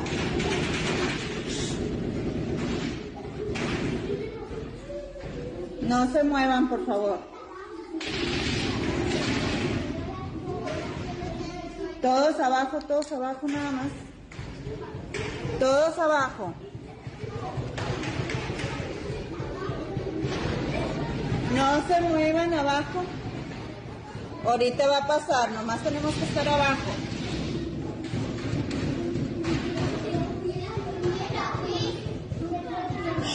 Silencio porque tenemos que escuchar. Después de eso regresamos a hacer planas, ¿no? O sea, ¿cómo siguen? ¿Con qué No, normalidad? ¿Con qué bueno. tranquilidad los Sí, niños? Lo de la maestra lo hace espectacular, la Sí. maestra. Sí, Pero pero, tener que no es por. ¿qué no es eso? Y que digan que no es. No, hace un poco decían no. que no es cierto, ¿no? Y Ah, lo habíamos visto. todo, sí. Y miren, la verdad es que de los adversarios. Hace meses se hizo viral, ¿se acuerdan? Como este entrenamiento a los niños. A los que se niños, con ¡Qué armas y todo. Pero pues también tienen que saber, hemos visto otras, eh, otros videos en donde pues las maestras mientras ponen a los niños a cantar en lo que pasa la balacera. Sí, y bueno, no, esa terrible. es este. Alejandro. Sotomayor mandó un azulito, Alicia Cepeda, que lo de Sara era el zacate. Dice, Ah, el zacate. Muchas Y, gracias. Bueno, ya no pueden usar nadie, Nada. nada, de nadie. Apropiación Bueno, cultural. Bueno, mira, Exacto. también aquí alguien dijo que no invente. La inspiración de Ralph Lauren son de los indios navajos de Eso US. es navajo. Exactamente. Eso es navajo, Ajá. to- to- o sea. Que se arregle allá, ¿no? Gabriel Estrada dice, o sea, haga. esto es- Y sí es cierto, claro, cuando lo leí entonces dije, ah, un sí. diseñador no puede comprar pieles de México, no, Claro. o no puede, o sea, Siento que yo, yo pensaría eso, ¿no? Que pues, y la inspiración, hay inspiración, puedes hacer un Claro. intercambio cultural de técnica, no sé. Lo que sí es que a Beatriz le gusta Ralph Lauren porque pues por ahí andaba viendo Sí. adquiría, ¿no? O sea, se encontró eso y ya la armó de jamón, pero bueno. Ayer nos cayó, la verdad es que ya más tarde esta joyita no la alcanzamos a meter, pero lo que dijo el secretario de Gobernación, o sea, básicamente dijo, en el sur somos menos tontos, ¿no? O sea, son más tontos en el norte. Mi papá es bombero y mi abuelita abuela y yo tengo patineta no. y tú Sí, no. no, bueno. Exacto. Así, de Maduro se vio el secretario de Gobernación.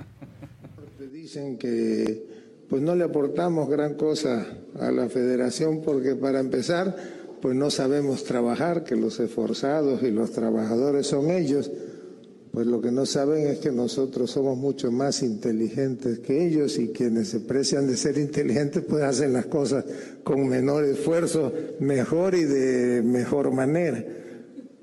Entonces comentábamos con Nacho de ello. ¿Qué viene al caso? ¿Qué ¿Eso bajón, qué? no? Sea, esa pelea entre el norte Ay, y el sur. sí. Nada más ya- faltaba eso de por sí, ¿no? Que- Pero si el sur ya se llevó todo el dinero. No, para bueno, sus pero a ver, como ya. dice la canción justo de Serrat, creo que es la, la el sur también existe, ¿no? Pues sí. Y sí, que ha estado olvidado por mucho tiempo, pero esa, ese pleito, o sea, de que, ay, sí, son más inteligentes los de aquí, más Y inteligentes. hacen más dinero allá. No, no, no. O sea, no, no abona en nada. Ojalá todo- Un verdecito todos de- los estados fueran Prósperos. Prósperos. prósperos, como Nuevo León. Exacto.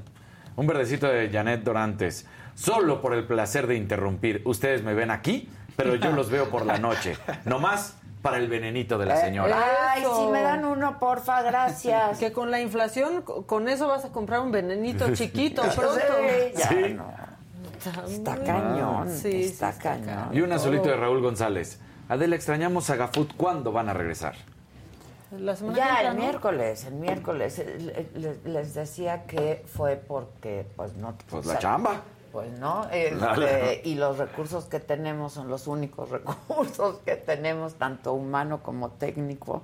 Y pues cuando salimos de viaje salimos todos y nos llevamos todo. Todo. Este, que yo siempre digo que somos pocos, pero enormes. Enormes. Hacemos una chamba, la verdad, heroica aquí para hacer estas transmisiones, pero estamos en ello. Denme chance, ya Tranquilos, estamos en tranquilos. Con Somos calma, pocos, paciencia. pero ni se nota, porque más Exacto. vale calidad. Eh, que- Oye, ¿te acuerdas de mi chiste de la Mosquita. Sí. Que se va a parar en la... Me lo arruinaron. ¿Por No. qué? Todos los, todos los representantes que existen me arruinan las cosas que me emocionan. Esto pasó ayer en la Cámara de Diputados. En verdad, qué tristeza, qué tristeza ver un presidente de la República como es de México, que se levanta todas las mañanas, todas las mañanas se talla sus ojos, se talla, que es como las moscas, ¿eh? Se talla sus ojos, se talla sus patitas, se talla sus manitas y se dedica todos los días, cada día, a ver cómo chinga al país. ¿Es cuánto, señor presidente? No me arruinen mis chistes. Ándale, como mosquita. ¿Cómo dice? Se para todos los días a ver cómo chinga el país. Son bien, se ponen bien punks Sí, en el pan, pero punks. sin, digamos, sin carnita, ¿no? O sea, porque nomás se van al insulto y así, y al teatro, pero sin argumento, así. Que diga cómo. Exacto, que diga cómo lo chinga. Yo no digo que no lo haga, pero que explique para que elabore, pues, como decimos aquí, que elabore. Bueno, este, ya que estamos entrados en la pelea, pues la diputada Patricia Armendaris pidió la palabra, pero como no se la daban, se enojó bastante la Pati. ¿Qué iba a decir? ¿Del ajo enojó. o qué? No, no, pero ve cómo se enoja. A ver. Diputada Patricia, ¿con qué objeto desea participar? Aunque estamos en votación, le solicitaría. Se la solicité hace 10 minutos y usted me la negó. Me ignoró. Grandes, ¿eh? Sí. Sí, ya, no, ya, ya, ya. es como cuando te interrumpen muchas veces que te dicen, ya, perdón, ¿qué ibas a decir? Y tú dices, no, nada. Ah, ah, no, ya nada, bueno. pero que sepas que me interrumpiste. Bueno, en la votación por eh, lo general de la ley federal de ingresos, pues estaban tomando votos de manera híbrida, ¿no? Había quien lo estaba haciendo por Zoom y alguien dejó abierto su micrófono. En serio, ¿cuántos años llevamos en Zoom? Cállate, que a mí me pasó. ¿Que el Zoom? No, pero me dejaron aquí abierto el micrófono. Ah, pero no estabas en un Zoom. Exacto. Ah, O sea- ok, entonces no. El Zoom. No, No, pertenezco no a él. perteneces, no, Aquí lo que pasa es que pues tú pensabas que él fuera del aire, pero, pero pues Fernando, ya ves. No. Y Josué, ya y, ves. y Josué ya ves que salió por su torta en ese momento y no nos muteó. No, bueno, a este tampoco, este tampoco se muteó. Y ahorita les voy a explicar qué dijo, pero pongan atención y lo volvemos a poner. Diputada Nelly Maceda Carrera del Grupo Parlamentario del Trabajo. Hijo de la chingada embarazó a la pinche artista, ya le valió más de pendejo. Diputada Nelly Maceda Carrera del Grupo Parlamentario del Partido del Trabajo. Madre, pendejo. ¿De quién hablaría? Yo no, No sé, sé. o sea, tratando de que está ahí Santiago Krill, yo no sé si están haciendo una referencia a Edith González. A lo- ándale, pues. O sea, Ah, pues yo creo. claro. Si no, Sí. no entiendo, pero pues no muteó su micrófono. Híjoles, a ver de nuevo. Un verdecito. Me interrumpe. Silvia Aguilar. Un verdecito, Silvia Aguilar. Un amarillito. Sic Laura Arriaga, o sea, psicóloga, ya quiero pensar. Mando otro verdecito porque se me olvidó poner un mensaje. Los amo. Hacen mis mañanas mejor. Maca, eres mi gurú de la moda. Amo este suéter y la sudadera de osito Ralph Lauren. Ah, Ándale. ah, la sudadera de Osito. Ah, Tenemos una igual. sí. Tú nunca usas esa. Ya me la voy a poner. Ya Ya me la voy la a poner. Sí, ya Fue el día que la robamos paraguas. del frío. Sí. Robamos paraguas y Sí. nos compran. Y el mío es hoodie. Es Judy, está Ese bien hoodie padre. Está bien padre, lo voy a usar. Y un amarillito. Manuel Granados Guzmán, nada más. Ah, Así, ¿no? Así, así, nada más. De esos que gustan tanto. ¿Me quieren escuchar otra vez qué Sí, dijo? sí, por favor. Diputada Nelly Maceda Carrera del Grupo Parlamentario del Trabajo. Hijo de la chingada embarazó a la pinche artista, ya le valió más de pendejo. Diputada Nelly Maceda Carrera del Grupo Parlamentario. Y estaba junto y, Y a alguien su estaba viendo ventaneando. Sí. O sea, ¿quién También. Ventaneando. Pues hasta cañón. La verdad. Y luego, ya también, es que luego agarran de bajada a Santiago Krill. Por favor, díganme qué dijo. Santiago, ¿qué dijiste? Es su hermano. ¿Es cuánto, presidente? Muchas gracias, diputada Aguada, por su, Aguado, por, por su intervención. Ahora tiene la palabra la diputada Elvia Yolanda Martínez Cosío del Grupo Parlamentario de Movimiento Ciudadano. Antes de ello, vamos a consultar. La diputada Guada. ¿Por qué andaba Guada? La diputada ¿Quién Guada. sabe? Diputada Guada, diputada. Bueno, y esto está muy macabrón. Porque luego se sube la diputada que se llama Judith Celina eh, de Morena y dice, están mintiendo, ¿cómo les gusta mentir? Dos bocas no está inundado. Es neta. Incluye la refinería de Dos Bocas, que por cierto no se inunda, como mienten. Incluye la refinería de Dos Bocas, que por cierto no se inunda. Bueno, pues si vimos las imágenes. ¿Quieren ver la por refinería segunda que no vez. se inunda? Sí, Sí, sí. Más bien es la refinería que no refina. Voy a dar la vuelta, va. Pero ¿por dónde verga? dar la vuelta, verga, no vayamos ahí. ¿Qué vergado? Acá. Vete lo más pegada donde está la grama y date la U acá, güey. Acá más. ¿Y cómo pasó el chico para allá, pues, güey? Es que la del está más alta, verga. No, la verga, güey, yo no me voy a Date el para acá, viejo. Ahí, ahí, ahí. Date el revesazo. Bueno, ahí está la refinería que no está inundada, pero si no Que está no in- refina. exacto, y que no refina. Pero si no está inundada, avísenle a la alcaldesa de Paraíso Tabasco porque esto dijo. La refinería está en el agua. Sí, está en el agua, Este, presidente. eh, la carretera, Está confirmado, así es, está porque confirmado. Dice que no, la sí. secretaria. No, Se ve sí, que o sea, es que se rellenó demasiado, la gente, los vasos reguladores, había tanta tierra de la refinería que lo ocuparon para llenar y el problema lo tenemos ahorita. Pero la refinería sí está en el agua, la, la carretera, la, la, es que son muchos. Y aparte en Paraíso pues, tenemos lagunas, ríos y lo subieron los límites de agua. Y a las familias que están cerca de la refinería en la cabecera, eh, presidenta, ¿sí los afectó esa construcción, Muchísimo, relleno? muchísimo. Yo quiero decirte... Bueno, pues así está. Y ya, finalmente, a las Un cuatro... verdecito. Silvia Venga. Aguilar. Adela, haz el bazar. Nos encanta cómo te viste. Muchas Felicidades gracias. a todos. Soy su fan. Sí, lo vamos a Y hacer. luego un amarillito de Héctor Huesca. Con todo respeto, Adela. Grrr. Y el venía Sí, incluido. venía incluido todo. No, el papucho. El papu- ¡Ay, papucho! Ya se le quedó el papucho. Bueno, pues ya, en, en resumen, a las 4 de la mañana me gusta mientras ellos trabajan que yo duerma, ¿no? Porque eso no pasa mucho, que nosotros estemos dormiditos y los legisladores estén trabajando, pues se siente padre. Bueno, a las 4 de la mañana, 271 votos a favor, 201 en contra, una sola abstención, pues ya se aprobó la ley de ingresos, pasará al Senado, este, y pues va a pasar ahí también. Pero, pero, así festejaron pues dos diputadas de Morena. Bien, ya saben cómo de nivel, de nivel, de nivel. Sí, sí. ¡Ganando como siempre!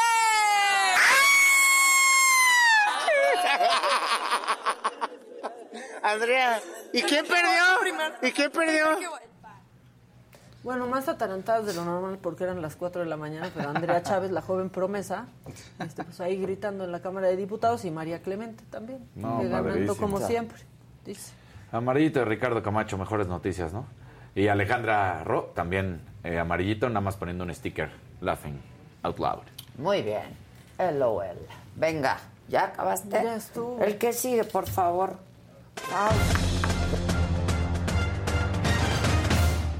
Que monetice, Claro, lo dejan por monetice final para que el monetice, sí. El administrador. El ministro de el Finanzas. ministro de Finanzas. Bueno, pues ayer hubo semifinal, la otra entre Pachuca y Monterrey, todo estaba prácticamente muy cerrado, iba 3 a 2, tiene un penal.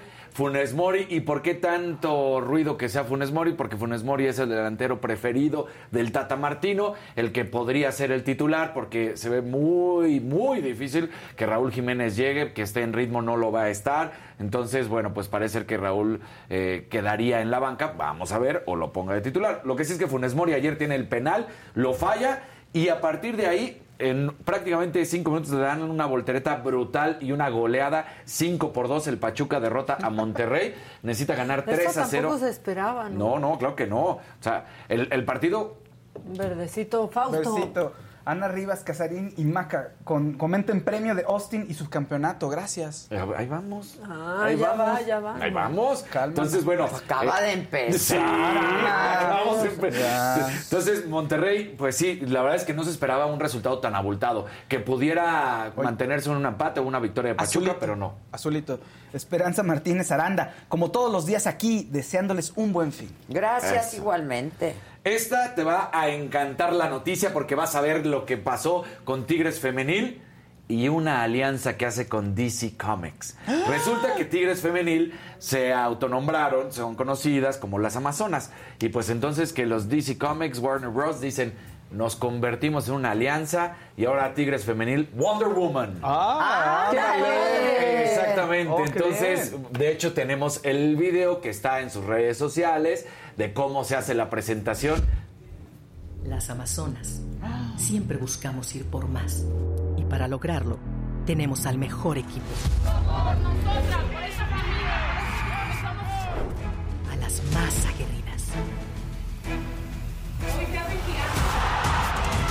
Las más audaces. Las más guerreras. Las más tenaces. Las más protectoras. Las más imparables.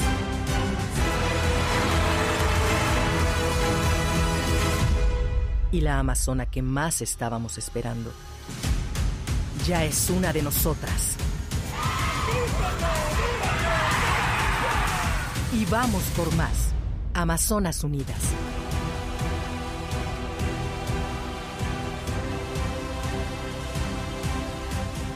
Exacto. Entonces, Exacto. bueno, Ole. tú sigues siendo Puma, pero no te caería mal una playera de Wonder de Woman Wonder Tigres, ¿no? O sea, de hecho. ¿Esas dónde se adquieren? esas todavía no salen, deja que salgan. Si no llega, yo la adquiero para ti, no te Eso. preocupes. O sea, Oye, el Quijote. no sé dónde está. Ah, Toñito, ¿dónde está? ¿No parecido? Tráiganme el Quijote. Con todo y sombrero. Sí, Con todo y sombrero. Oigan, verdecito, de Abigail Cantú, saludos de Matamoros, Tamaulipas, los veo todas las mañanas desde mi trabajo. Soy su fan, me encanta la personalidad de Maca, me cae súper bien. Eso. Eso. Alejandro. Sotomayor, azul, bebé, vi a Mariana con las botas que regalaron, saludos. Sí. Ah, sí, las la usó subió todo el día, luego, hasta luego. voló con ellas. Y nada más para finalizar. Dilo, es- Baudelaire, te está- estás con todo. Eso, Sí, venga. Mis mañanas son más dulces gracias a ustedes. Corazoncito. Eso. ¿Cómo fue el? Corazoncito. Gloria de Aro, me encanta su programa y la dinámica que tienen. A ti sí te sale el corazón, no como Peña Nieto. Bueno, dice eh, la última parte, que es la que más me gustaba de la frase, esta alianza también traerá un mensaje de empoderamiento de la mujer, tomando como referencia a las jugadoras como las nuevas heroínas. Entonces, pues bien, ahora, Muy como bien, nos dijo Maca, el video, ¿eh? la lanita. Ahora Claro. que, Que sí les ahora, ahora vengan los sueldos. ¿No fue ¿no? ellas a las que hasta les quitaron los iPads y, y les todo, nada? o sea, entonces, pues que les vayan mejorando lo- los sueldos al, al fútbol femenil en todas sus eh, en todas sus divisiones y en todos los equipos, la verdad. Entonces, bien hecho por esta alianza.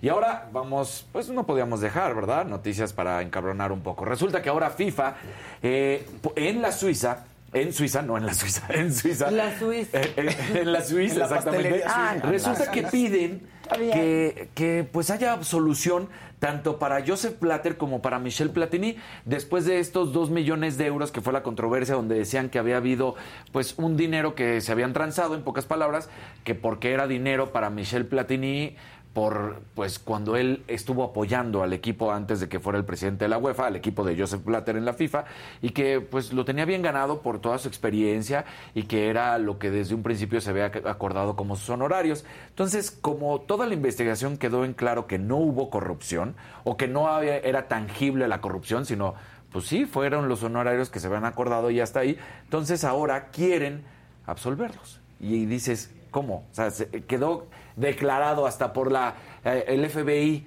que ingresó a todas las cuentas que se enteraron, todo esto que sucedió con la FIFA, que terminó con el cargo de Joseph Platter, pero en Suiza dicen, no, queremos la absolución para nuestro ciudadano y también para Michel Platini, porque no se encontró ningún indicio real de lo que fue esta situación que hablan de fraude de dos millones de euros. Pues no, dos millones fueron poquito, lo que se llevaron fue otra cosa. Entonces, hay esta situación. Y la misma, mismos problemas, hablando de la FIFA, pues resulta que eh, por parte de deportistas de Irán, mandaron una carta de manera formal a la FIFA pidiendo que expulsen a la selección de Irán del Mundial por todo lo que está sucediendo en su país. Con las mujeres, ¿no? Exactamente, dicen, eh, no puede ser la brutalidad y la beligerancia de Irán hacia su propio pueblo, ha llegado a un punto de inflexión que exige una disociación inequívoca y firme del mundo del fútbol y del deporte. A las mujeres se les ha negado sistemáticamente el acceso a los estadios de todo el país y se les ha excluido sistemáticamente del ecosistema del fútbol en Irán,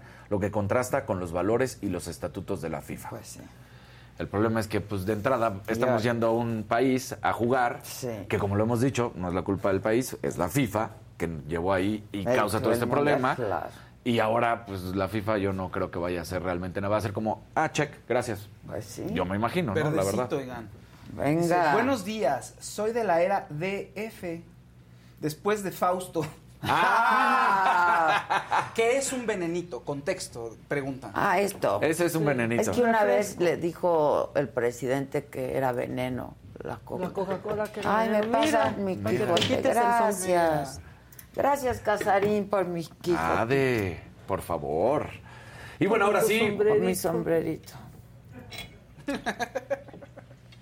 Ahí está el sombrerito. Espérense. Todos viendo Sí, que todos se queda viendo que se quede quieto. Ahí Ya, está. ahí está. Fórmula 1 este fin de semana, el Gran Premio de Austin. ¿Qué es lo que se está jugando? Bueno, pues que el equipo de Red Bull ya sea el campeón de constructores, que Checo Pérez consiga la segunda plaza para hacer este Grand Slam, para que sea campeón Red Bull de constructores, sea campeón Max Verstappen y tenga el segundo lugar. Checo Pérez nunca lo ha conseguido y entonces estaría espectacular. Pero también están buscándose otros récords que podría poner eh, Red Bull y nunca ha visto.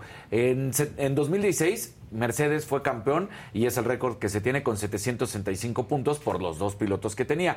Ahorita, si Max Verstappen y Checo Pérez consiguen el 1-2 en las carreras, en las cuatro carreras que quedan, podrían llegar a los 767 puntos en conjunto, algo que nunca se ha visto en la Fórmula 1 y podrían poner imponer un nuevo récord. Ah, Entonces, hay varios datitos que sí, porque además quedaría también Checo en la historia ahí, o sea, ya ya ya en sí como lo ha conseguido, pero también en cuanto al campeonato. Claro. Porque es un campeonato que además desde 2010 no ha conseguido Red Bull, entonces estaría espectacular eh, el de, el de ser campeón. Desde 2010 no han sido campeones de escudería. Entonces, a ver si lo consiguen. Ojalá. Azulito, oigan. Chuve Castro. Hola, ¿sí invitarán a Saga a las envinadas? Eso pregunta Chuve Castro. Las que toman vino, ¿te acuerdas? Las que... Sí, sí, ajá. ¿De dónde? Ah, ¡Ay, ese sombrero. No, dijo que no, dijo que no. Dijo que no. Dijo que no. Se quitó el El sombrero. Quijote habló. El Quijote. No las vamos a invitar. Al, ra- al rato muchas decisiones de aquí van a pasar por el Quijote, ¿no? Es que va a botar su sombrero. Claro. Nuestro pulpo polvo. O sea, si de por sí cuando quita el sombrero Adela al Quijote me siento como los pajaritos que, que te sacan tu fortuna. Sí, así sí, como- sí, sí. Y ahora un detalle eh, final con Fórmula 1, ¿qué va a pasar también? Resulta que, ¿se acuerdan lo que habíamos ah, platicado de la investigación, del eh, techo presupuestal que tenían, que no podían pasar del dinero en el 2021 y que la FIA, la Federación Internacional de Automovilismo, dijo que sí lo pasó por una cantidad mínima, menos del 5%. El tope salarial era de 145 millones de dólares. Red Bull dice que ellos no lo pasaron, pero bueno, Resulta que ayer se da a conocer que la FIA le manda un acuerdo. No se sabe nada del acuerdo porque es un acuerdo secreto. Pero en este acuerdo dicen que si ellos aceptan la culpa de decir si nos pasamos por este menos del 5%, que están hablando que fueron menos de 2.5 millones de dólares. Entonces ya todo quedaría bien y no les quitan ni, ningunos puntos ni los castigan deportivamente, que no habría nada. Pero el mismo Red Bull dice, nosotros vamos a pedir que venga una nueva administración del límite de costes, una nueva eh, resolución en cuanto a esta administración de costes, del límite de costes, y que haya una nueva auditoría en la que se demuestre que nosotros no incurrimos en ningún problema. Si en dado caso llegamos a pasarnos, serían salarios, pero en ningún momento en el diseño del automóvil. Entonces, pues está en esta situación de la ABA, que es la Accepted Bridge Agreement, lo que le están pidiendo a, Red Bull que acepte. Ellos dicen que no lo van a hacer por esta situación, que están seguros que no pasaron. Magda, Magna Seguros, buen día. ¿Y Jonathan Padilla?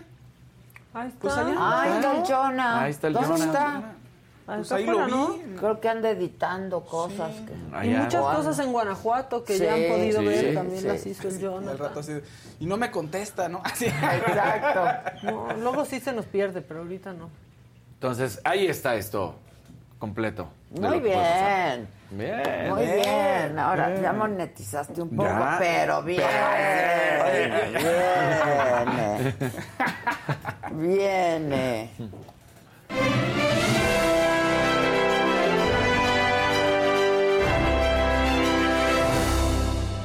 ¿Cómo están? Buenos días. Pongan colorcitos. Pongan colorcitos. Porque Pongan su like. Pongan su like, pongan colorcitos, por favor. Que Casarín es- eh, hace sus manitas así. ¿Puedo usar ese chiste, Maca? Sí puedes, pues ya me lo arruinó la diputada del PAN. Ya úsalo. Qué Pongan mejor que lo uses tú. Gracias, Maca. Pongan colorcitos para que interrumpamos. Bueno, me interrumpan más bien. Por favor. Además, ya las expectativas están altas porque ya vi que estuvo parejón hoy. Entonces ahora Sí, tienen que seguir ustedes más. No me dejen mal. No me queden mal, por favor. Venga. No me Oye, fallen. el equipo de redacción nos manda un comunicado de Ralph Lauren con respecto a, la- a lo que había dicho Maca. ¿Quieres? Dicen que están sorprendidos de que este modelo esté vendiéndose. Porque ellos ya tenían una directrices acerca de cómo tratar modelos Un que están amarillito de Ricardo Camacho. Venga. que están inspirados en, pues, ahora, en trabajos artesanales indígenas. Entonces, que sí tienen esquemas de colaboración con ellos y de crédito, es decir, sí los, van, los toman en cuenta o los van a tomar en cuenta.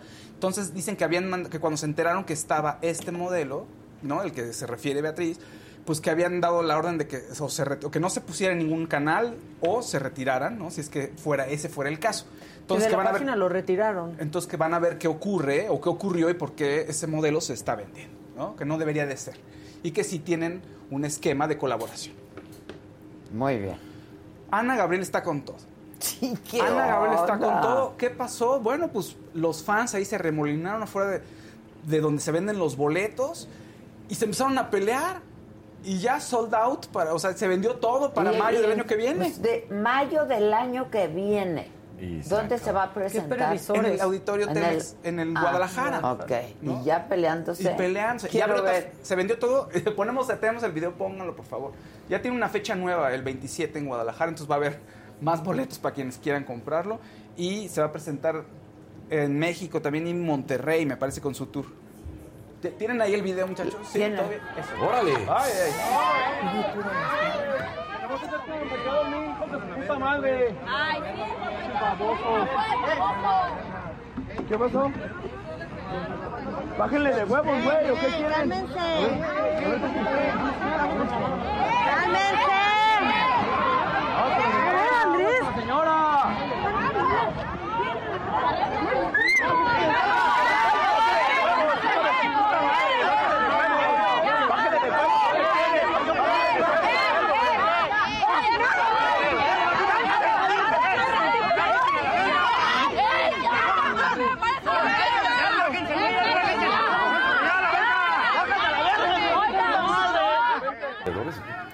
se, dice que, se dice que hay invende- eh, revendedores involucrados. Debe No- ser. Seguramente. No está ¿Quién claro cómo inició. tú? Sí. Un azulito de día, seguro. Ajá, bien. Dice que la sección del FAO se llame Entre Bechototes. Exacto. Y luego un verdecito de María Luisa Mondragón. Saludos por el arte de interrumpir. Eso.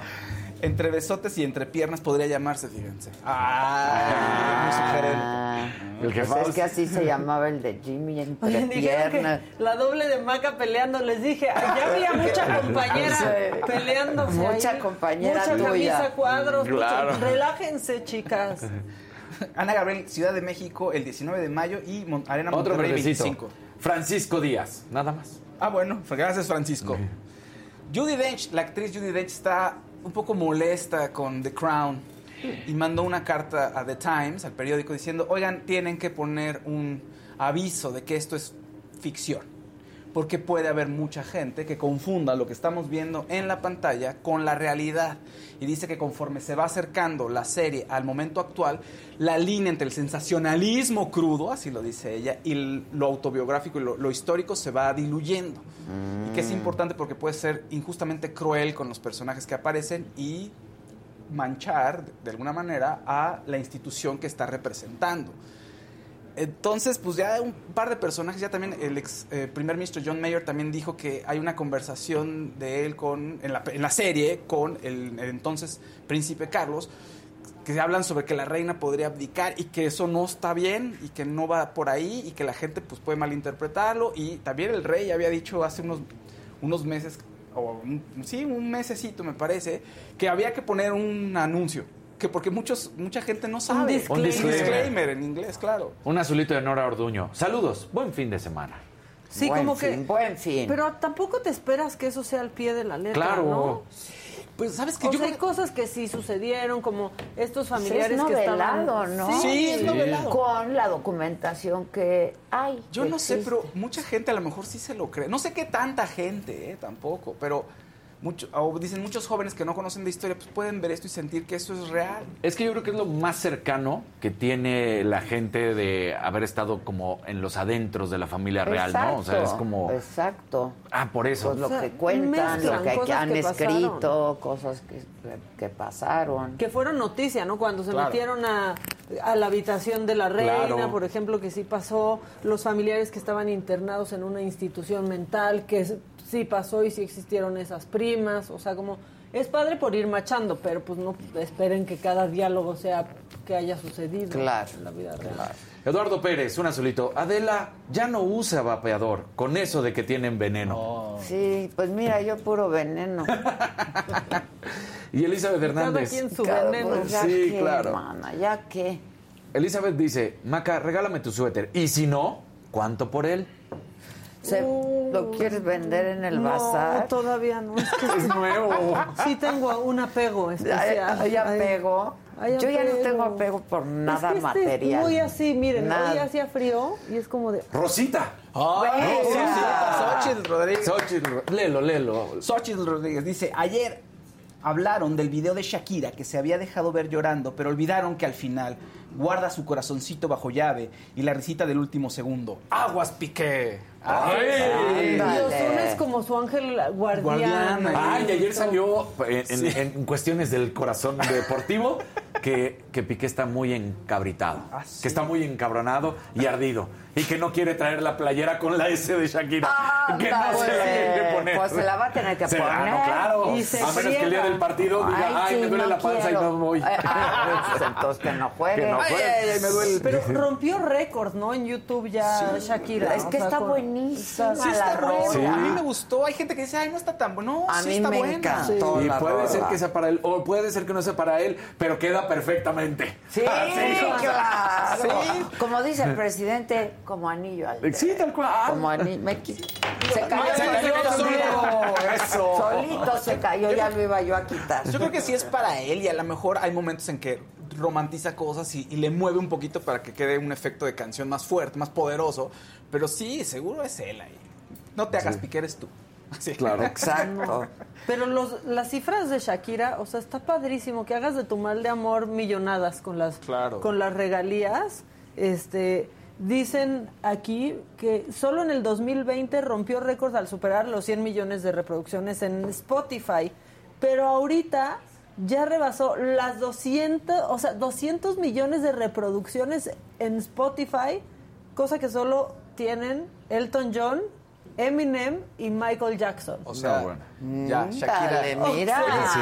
qué O sea, porque nivel. además, imagínate, sí Porque ser además un- fue en un gran momento. Claro. que la Sí. saca, nada tonta. Y es lo que te iba a decir, debe ser un golpe al ego para Piqué en el sentido, este, no sé si tenga virilidad frágil o no, pero en el sentido que voy es... Masculinidad Masculinidad frágil, pero él se sentía como que ya el gran empresario, ¿no? Y Shakira pues había estado un poco alejada y en el primer momento en que dice, vamos a la hora, va para arriba y el otro nada más no y puede. con la S en el uniforme. Eso es lo mejor. Está precioso. Está precioso. Gran- Imagínate que la novia nueva lo va a ver y le dice, ponte mi playera. La playera tiene la S. Está No, precioso. bueno, gran regreso de ella. ¿Cómo, Sí. ¿no? cómo maneja la situación y cómo... Pues sí, o sea, ahora sí que se ve espectacular, está en su mejor momento de talento, ¿no? Y lo que falta, y aquel está con una cara de... de no se es la banca, cree. no es titular, porque está jugando horrible. La única razón por la que lo han puesto a jugar es porque los de- el resto de los centrales se han lesionado. Y entonces, es en serio, ¿eh? Él es la cuarta opción ahorita del Barça. Ahora es un acoso, lo que le, o sea, están siguiendo a Piqué, no lo podemos poner, pero va un medio de España, Piqué, Piqué, Sí. ¿qué Ah, piensas de la ya, canción? Y le empiezan a decir la letra. Sí, eh, sí. Ah, bueno, O sea, en los no últimos dos partidos que ha estado, la, la, la barra, o sea, Sí, la los banda, aficionados, exactamente, le cantan la rola de Shakira. No, Entonces escuchas a la afición no. cantando la rola de Está Shakira. buenísimo O sea, eso. Una solito de Magda Cruz. Fausto, me encanta tu sección. Maquita, me caes bien. Gracias, te, te Ándale. Y aquí tú y yo valemos. sí, exacto. A mí que me dé No un perro. Y a, Faust? y a Adela y a, y a Casarín. Que nos dé un perro. O sea, ¿qué les pasa? ¿Qué les pasa? Adela es guapísima. Ay, muchas Casarín, gracias. ¿Cuándo abres OnlyFans? Ah, ya, ya, ya estamos en ello, tenemos una conversación. Eh, Pendiente. Lo mejor, lo de hace rato fue el grr, ¿no? Grr, con guiño incluido. Todo. Sí, sí, sí. Kevin Spacey ¿Qué ya la libró. con ¿Qué, Kevin qué, Spacey? qué ¿Cómo pasó con eso? Kevin? Kevin Spacey libró la demanda Sí. civil que le había interpuesto el actor Anthony Rapp por, eh, pues sí, abuso sexual. En realidad la- se tipifica en inglés battery, ¿no? Y assault y además daño psicológico, ¿no? Que son y aquí le decimos genéricamente, bueno, pues es un abuso abuso físico y quizá también sexual. Porque cuando tiene 14 años, está en una fiesta con él. lo- bueno, lo invita él a su casa. Peter y- sí, un Vas, amarillito. vas, vas. Hola, soy de Cisal, Yucatán. Aunque vivo en Los Ángeles, saludos a todos, en especial al Faust. Ah, gracias. Eso, Sí, sale muy bonito, oigan. Y entonces lo carga lo, indebidamente, le agarra la, la pompa ahí este, con la mano, lo acuesta en la cama y entonces él dice que pues, le costó trabajo recuperarse de eso y lo sintió como una agresión. Y eso es lo que estaba demandando. Estaba demandando un resarcimiento de parte de Kevin Spacey, pero el jurado dijo que no, que no había elementos. O sea, que no creen que lo haya hecho con... pues, Con para- dolo, con o dolo. con- Eh, pero sabes que ni siquiera ha hecho, porque las versiones no, o sea, tenían versiones diferentes, totalmente distintas. Kevin Spacey tiene otra versión de los hechos y Anthony Rapp otra, y dijeron no, no, no es culpable Kevin Spacey. O sea, esto no, no ocurrió. It's not liable. Y así dijeron. ¿Y ahora qué hacemos? De esa denuncia. De esa denuncia. De esa denuncia, porque hay otras. Sí. Y con- bien, en redes sociales dijo, yo quiero que esto se escuche. Y mi intención era que esto se escuchara Y se ¿no? supiera. y que se supiera, porque pues, estoy comprometido en eliminar las diversos factores de violencia sexual que existen. Entonces, como que él se siente satisfecho de que por lo menos el caso haya llegado a tribunales y se escuchara. Y que le pegó en la carrera al final Pues del sí. día. O sea, Sí, sí le causó Pues un sí. daño. Pero hay otras denuncias, ¿no? Sí, ahí Sí. va. toda- sí, sí, sí. Un azulito de Adriana Antono. De Adriana, perdón, Antón. Ayer mandé un anaranjado y un azul y no me leyeron. ¿Cómo? Oh, ¿cómo? Uy. Que no Y se luego- te vaya, No, no. Fausto. Y, y Magda Cruz dice, Casarín, eres mi guapo. Y Ah. Adela es la reina. Eso, Maca. papucho. Y Maca y yo, ah, ¿no? Que nos No, ella fue la que... perro. Ah, ya, pero es que, ah, pero perdón, es que ella fue la que primero sí. chuleó a ustedes dos. Ah, disculpa, Magda. No, no, no te A preocupes. todos alguna vez nos tiene que mear el perro. Sí, sí, sí. También nos siempre. Sí, pues claro. sí, Sí. a todos alguna vez nos tiene que caer la miada. Exacto. Del perro. Oigan, eh, buenas noticias para la gente que le gusta el rock y el glam. Motley Crue y Def Leppard vienen a Ciudad de México y a Monterrey juntos, juntos en un show combo para febrero del año que viene. y ya van a empezar la, la preventa, ya empieza el 26, entonces pues la gente, abusados si les gusta Motley Crue y Def Leppard y revivir esas épocas Para de... que se madren, para comprar Sí, no. boletos. Pues sí, no, o sea, ellos no, no, no, cómprenlos ya. ¿Qué una vez, sí, no vaya a onda? ser que- Sí me dio mucha risa lo que pasó en el concierto de Ana Gabriel. Todas toda bien tu peleoneras, banda, o sea, toda tu luego, ¿Por qué banda. dicen cosas? Ay, Sí, no, no, Bueno, espérense. pues, hay, hay color. ¿Ya? ¿El último lo leí?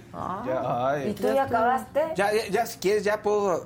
¿Ya? ¿O me aviento? ¿Tienes más? Pues hay.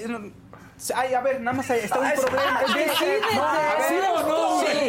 Es que, a ver, Porque este en lugar de quitárselo te lo va a aventar. No, no, no. Ocurrió un tema ahí con Daniel eh, Entonces es- fue tendencia en redes sociales. ¿Qué que ella estaba en, ahora sí que en, en los juzgados esperando su turno para resolver temas de su divorcio y llegó una persona y le pegó en la la agredió ¿Qué? le pegó en la le pegó en la A la cabeza hermana de Gabriela. la- a Daniel Spanik, esto ocurrió con Daniel Spanik. Y entonces esta persona que la atacó le pega justo en donde ella había tenido un problema este, eh, cerebral, bueno, una, una intervención. Y le pegaron ahí justo, entonces estaba muy mal está, y se creó... ¿Cómo crees? Sí, y, y se, se ha manejado la versión de que podría haber sido alguien contratado por el ex marido. Eso es lo que se dice. Porque le pegó en el punto exacto. Porque, y, cómo, y además ella estaba con un chofer que fue contratado por el ex marido. Y que ¿Y cómo sabían que iba a va con estar. un chofer contratado por el ex marido? Y que ella está, y que nadie sabía, nadie podía saber dónde estaba ella exactamente en, el momento en el que Ella la tuvo un episodio Un epi- ese, cerebrovascular. ese episodio, ahí fue donde le pegaron, justamente donde tuvo Pero ese- en la, en la ¿Pero intervención. tuvo digamos. consecuencias el golpe? Ahorita está bien y está siendo atendida y no se ha revelado más Pero en información. observación en el Sí, hospital, ¿no? exactamente. Entonces vamos a ver, vamos a esperar un día o dos el para saber. tipejo este no hay ningún Es video que ya algo estaba, que lo... no, que ya estaba todo, o sea, ahora sí que la maquinaria de la justicia y de la investigación, o sea, buscando a esta persona y tratando de fincar responsabilidades. Pues vamos a ver si ocurre. ¿no? Bueno. ¿Es todo falso? Sí. Ahora sí estás decidido. Todo está Bueno, decidido. Para mí para todos no es todo y yo les voy a pedir que ofrezcan una disculpa. La verdad, porque se pasan 18 pueblos, ahí se queda uno esperándolos. Este, en Tijuana está con nosotros la alcaldesa de Tijuana, Montserrat Oh, Caballero. Montserrat, lo y la dejaron ahí. La dejaron ahí. ¿Por qué? Pero te la No debíamos, llegamos. queridísima. Muchas gracias. ¿Cómo estás? Qué bueno bien, que muchas viniste, gracias. se. Gracias, Daniel. ¿Cómo estás? No escucho las disculpas. Una disculpa, pero es que la neblina Vamos a no ir otro día con más calmita. Claro. Podemos ir, ¿no? Gracias. Por supuesto, son bienvenidos siempre. A ver, ¿cuál es el problema de la neblina? ¿En la Es mañana o en la noche? ¿Qué O sea, porque no es posible. Lo que Sí. días antes te tienen. ¿A qué hora volamos? ¿A qué O hora sea, volamos? es el 31. ¿Nos vamos mañana? De preferencia, es que los microclimas, ay, yo no Se lo quitó el sombrero. Se quitó el sombrero porque nos. Gracias, gracias. ¿Viste cómo te recibimos? Aquí recibimos Los muy bonito. microclimas en Tijuana, ¿no? Entonces hoy puede estar muy soleado, ahorita hace mucho calor y en la noche hace frío y, y así, en Tijuana. Pero me estaban diciendo es que la vida. neblina, sí hay como cierta época, ¿no? Sí. Donde la neblina pues, se pone muy cañona, entonces cancelan vuelos. Los vientos de Santana, ahorita están los vientos de Santana y como este, tenemos el mar, entonces tenemos ese problema en esta época del año. Una disculpa, ¿eh? No, o al sea, contrario, muchas gracias. estuvimos 10 horas en el aeropuerto así. Sí, intentándolo. Hay Unos videos. ya se querían ir a Mazatlán y de ahí. Y yo, ¿pero cómo? Todavía les van a faltar 10 horas para Compraste llegar. el sombrero equivocado, Casarín. Así no me estaba jugando. Es que, es que eh, No se cayó nunca en el Ahí está, museo. ahí está. No, pues al contrario, disculpen ustedes porque Tijuana sí es. No, no, no. Pero tenemos fecha, ¿no? Agendada. Sí, sí, sí, 31, tenemos el 31, entonces ahí, con 31 de mucho octubre. gusto. ¿Cómo qué día crees que debamos? Yo creo que con un día está perfecto. O ¿En en el que cae 31? O más El temprano. lunes 31. O más temprano. El en lugar de ir domingo en la noche. temprano. El domingo Sí, domingo temprano. En la tarde, ajá. La tarde está bien. está Para que queden todos los vuelos del Sí, día. Exacto. Bueno, yo me fui en el de las dos. Tres. Tres. Yo me fui en el de las tres y llegué perfecto. Estos baquetones. Ya me gustó la palabra baquetones. Dijeron a las seis llegamos perfecto, montamos y nada, no llegaron. No llegaron, pero aprendieron esa palabra de baquetones, se usa mucho en Tijuana. Ah, ¿sí? Sí, Ah, sí, sí, pero Ah, seguidamente. mira, baquetón. Este baquetón, aquella baquetona, etcétera. Yo no la utilizo mucho, la estoy utilizando ahorita como referencia. ¿Qué? Pero baquetón es como flojo. ahí. Vago. vaque- Vago. Vago, vago, un vagazo. Pues, aquí estoy llena Mucho de vaquetones, Monse. Vagazos. Entonces, eso es en Tijuana. Y, en- y de Tijuana es ella, es tu paisana. Sí, Ay, es mi tierra. ¿En Yo serio? nací en Rosarito. En Rosarito. Bueno, ahorita ya es municipio. es municipio, Ya es pero municipio. sí. Yo de allá soy. Ah, yo que les quería Mi presumir tierra. tacos y cosas así, ella sabe. No, pero No, no pero sabe casi no nada. Entonces, presúmeme todo. Ah, Presume, excelente. Yo soy de. Oaxaca, pero no sé casi cosas de Oaxaca. Yo sé cosas de Es que Tijuana. tú Sí, migraste justo desde chiquita Sí, con a tu los dos años. ajá. Dos años. Dos años. Sí, no, pues dos no. años. Entonces sé más cosas. Sé cocinar este, cosas oaxaqueñas, pero de Ah, ¿sabes Tijuana. Sí, claro, Por por, tu mamá. supuesto. Por mi mamá, mis tías. Y tus tías. Comparado con ellas, cocino en un 7. Ellas cocinaban de 10. Diez. Wow. Y yo 7. Bueno, no está mal. Por si les cocino, no vayan Mi mamá "Ay, cocinaba de sabía". 10 y yo de menos 10. De menos 10. Pero yo de 7. Oye, Monse, este, ¿qué se come en Tijuana así rico? Porque yo fui, hice corajes y me regresé. Los tacos, lo mejor que tenemos en, la- en- en Tijuana son los tacos. Ok, porque he probado yo amo los tacos. muchos tacos en el mundo y creo que los de Tijuana son los, los mejores. La ensalada de César que salió de ahí, pues Salió por de supuesto. ahí. Pero depende, ¿no? A qué vayas y cómo vayas y qué quieras. Entonces, eh, no pueden faltar los tacos después de la fiesta. Eh, eh, si tienes alguna comida o algo, la ensalada César. Entonces, este, son comidas regionales. Sí, sí, regionales. sí, sí. ¿Qué, qué tal que la César salió de ahí? Exacto, hay No. muchas Yo no cosas. sabía. Sí. Ah, Sí, sí, sí, sí, te? Sí, claro. sí. Ah, vas enterando, ¿no? Sí. Ah, la ensalada César de ahí Es salió. orgullo tijuanense. Sí. Es que de Tijuana salen muchas cosas buenas, no solo la violencia. No, claro. No solo la violencia, porque ha- hay mucha violencia como todo el país y, y hay que hablar de eso, pero también hay muchas cosas positivas. Este, tenemos campeones de box como Murguía, tenemos este... Sí, eh, porque es de las jóvenes promesas, además, y ya hasta lo están queriendo. Todavía le falta, yo creo, pero se lo quieren poner al Canelo en el camino, yo creo que no. Pero Murguía es de los jóvenes que va... Ahí va, yo vendía dulces en la tienda de, de... Su mamá tiene una tienda en una colonia popular y yo en algún tiempo de la vida vendí dulces y vendí dulces en esa tienda. Yo no sabía- ¿Ponías tu puestito? No, no, no, Ah. este... O sea que conoces muy bien a Jaime. Eh, sí, lo conozco, no lo conozco muy bien, somos, es- no es contemporáneo, pero llegaba a los abarrotes de su mamá. Vendía dulce, un dulce a Ah. granel, tienda por tienda, antes de que estuvieran este, de moda las tiendas de conveniencia. Sí, sí, sí. Antes de eso, ¿Los sexos? los oxos.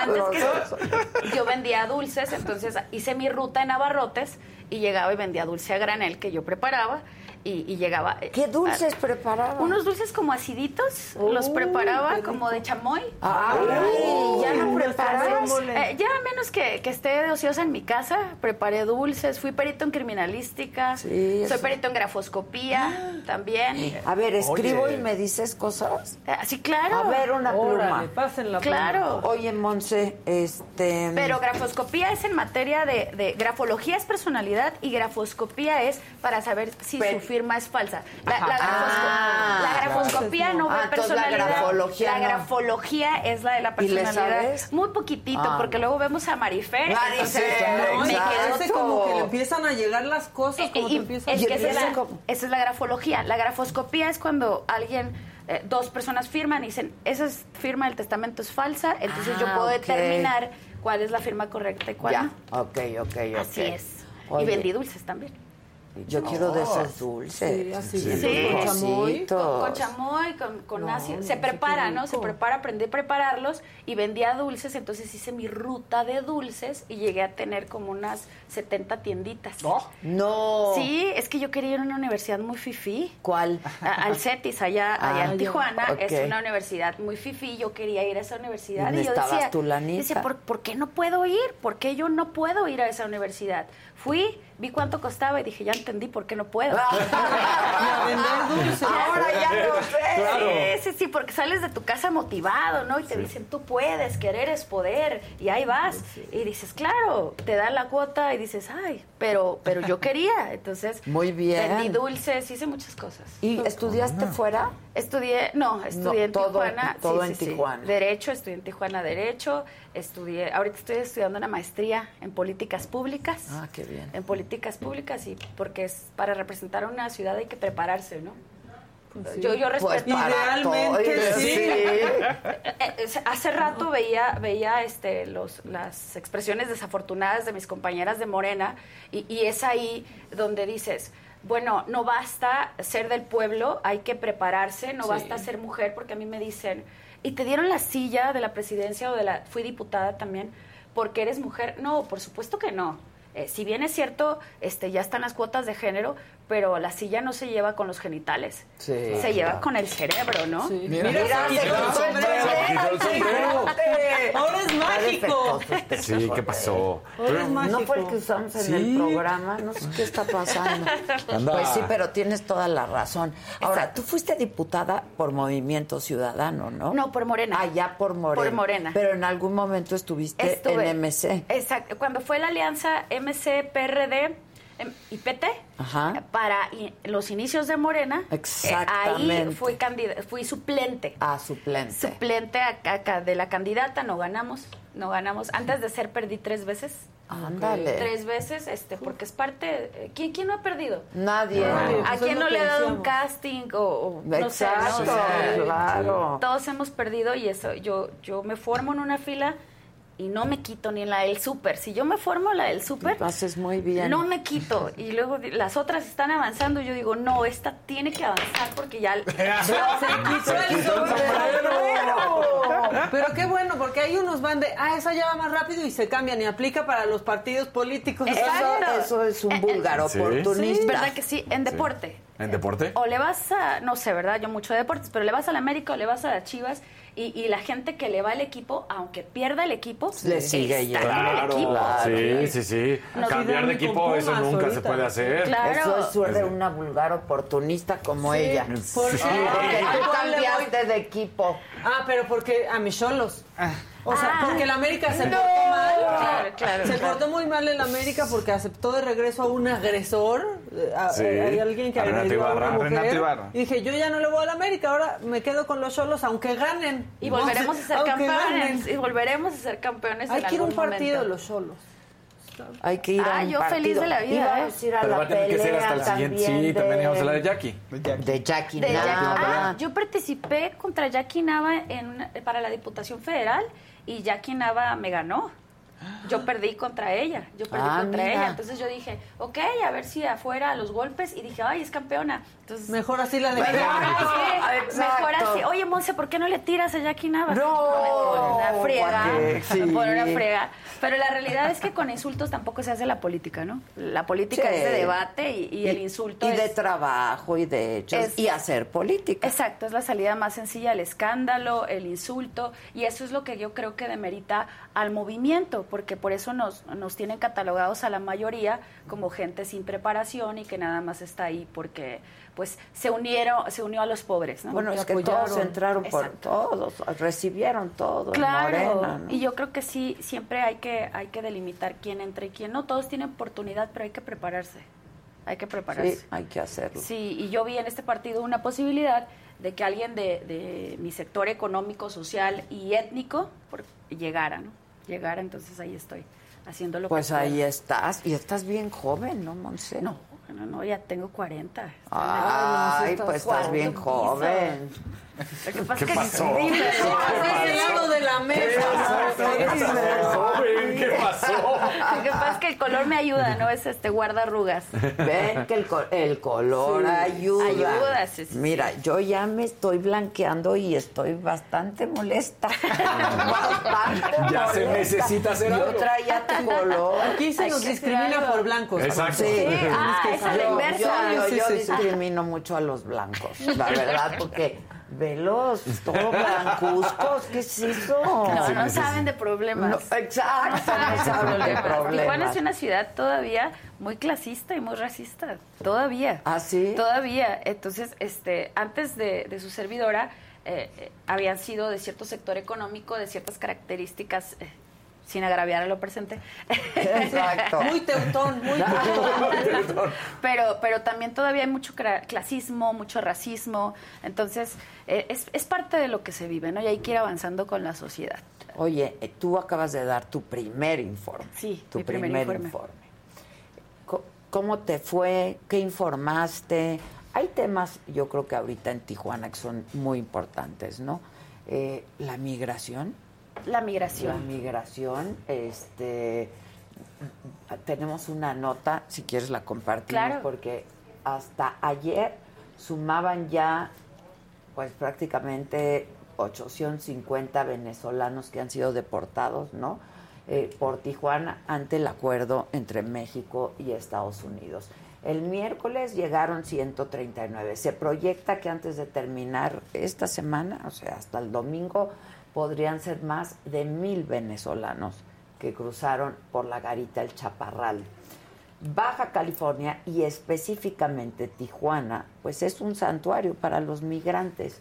Se les apoya, ¿no? Se les integra socialmente. Este, pero eh, hay una nota que hizo no sé quién, el Jonathan, ¿no? Ah, ¿no la, ¿no la tienen? Ah, pero la hizo, la hizo el Jonathan, que estuve, él sí llegó porque fue de avanzada junto conmigo. Pero este es un tema importante, Monse. Es un tema importantísimo.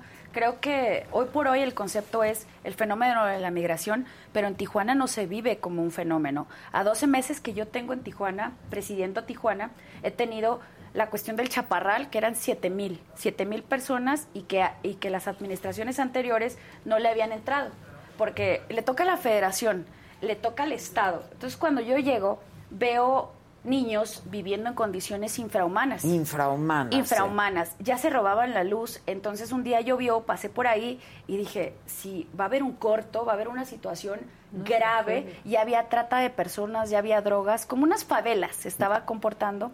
Pe- Pedí apoyo, pero eh, la realidad es que en cuestiones políticas a veces la piensan mucho para entrarle.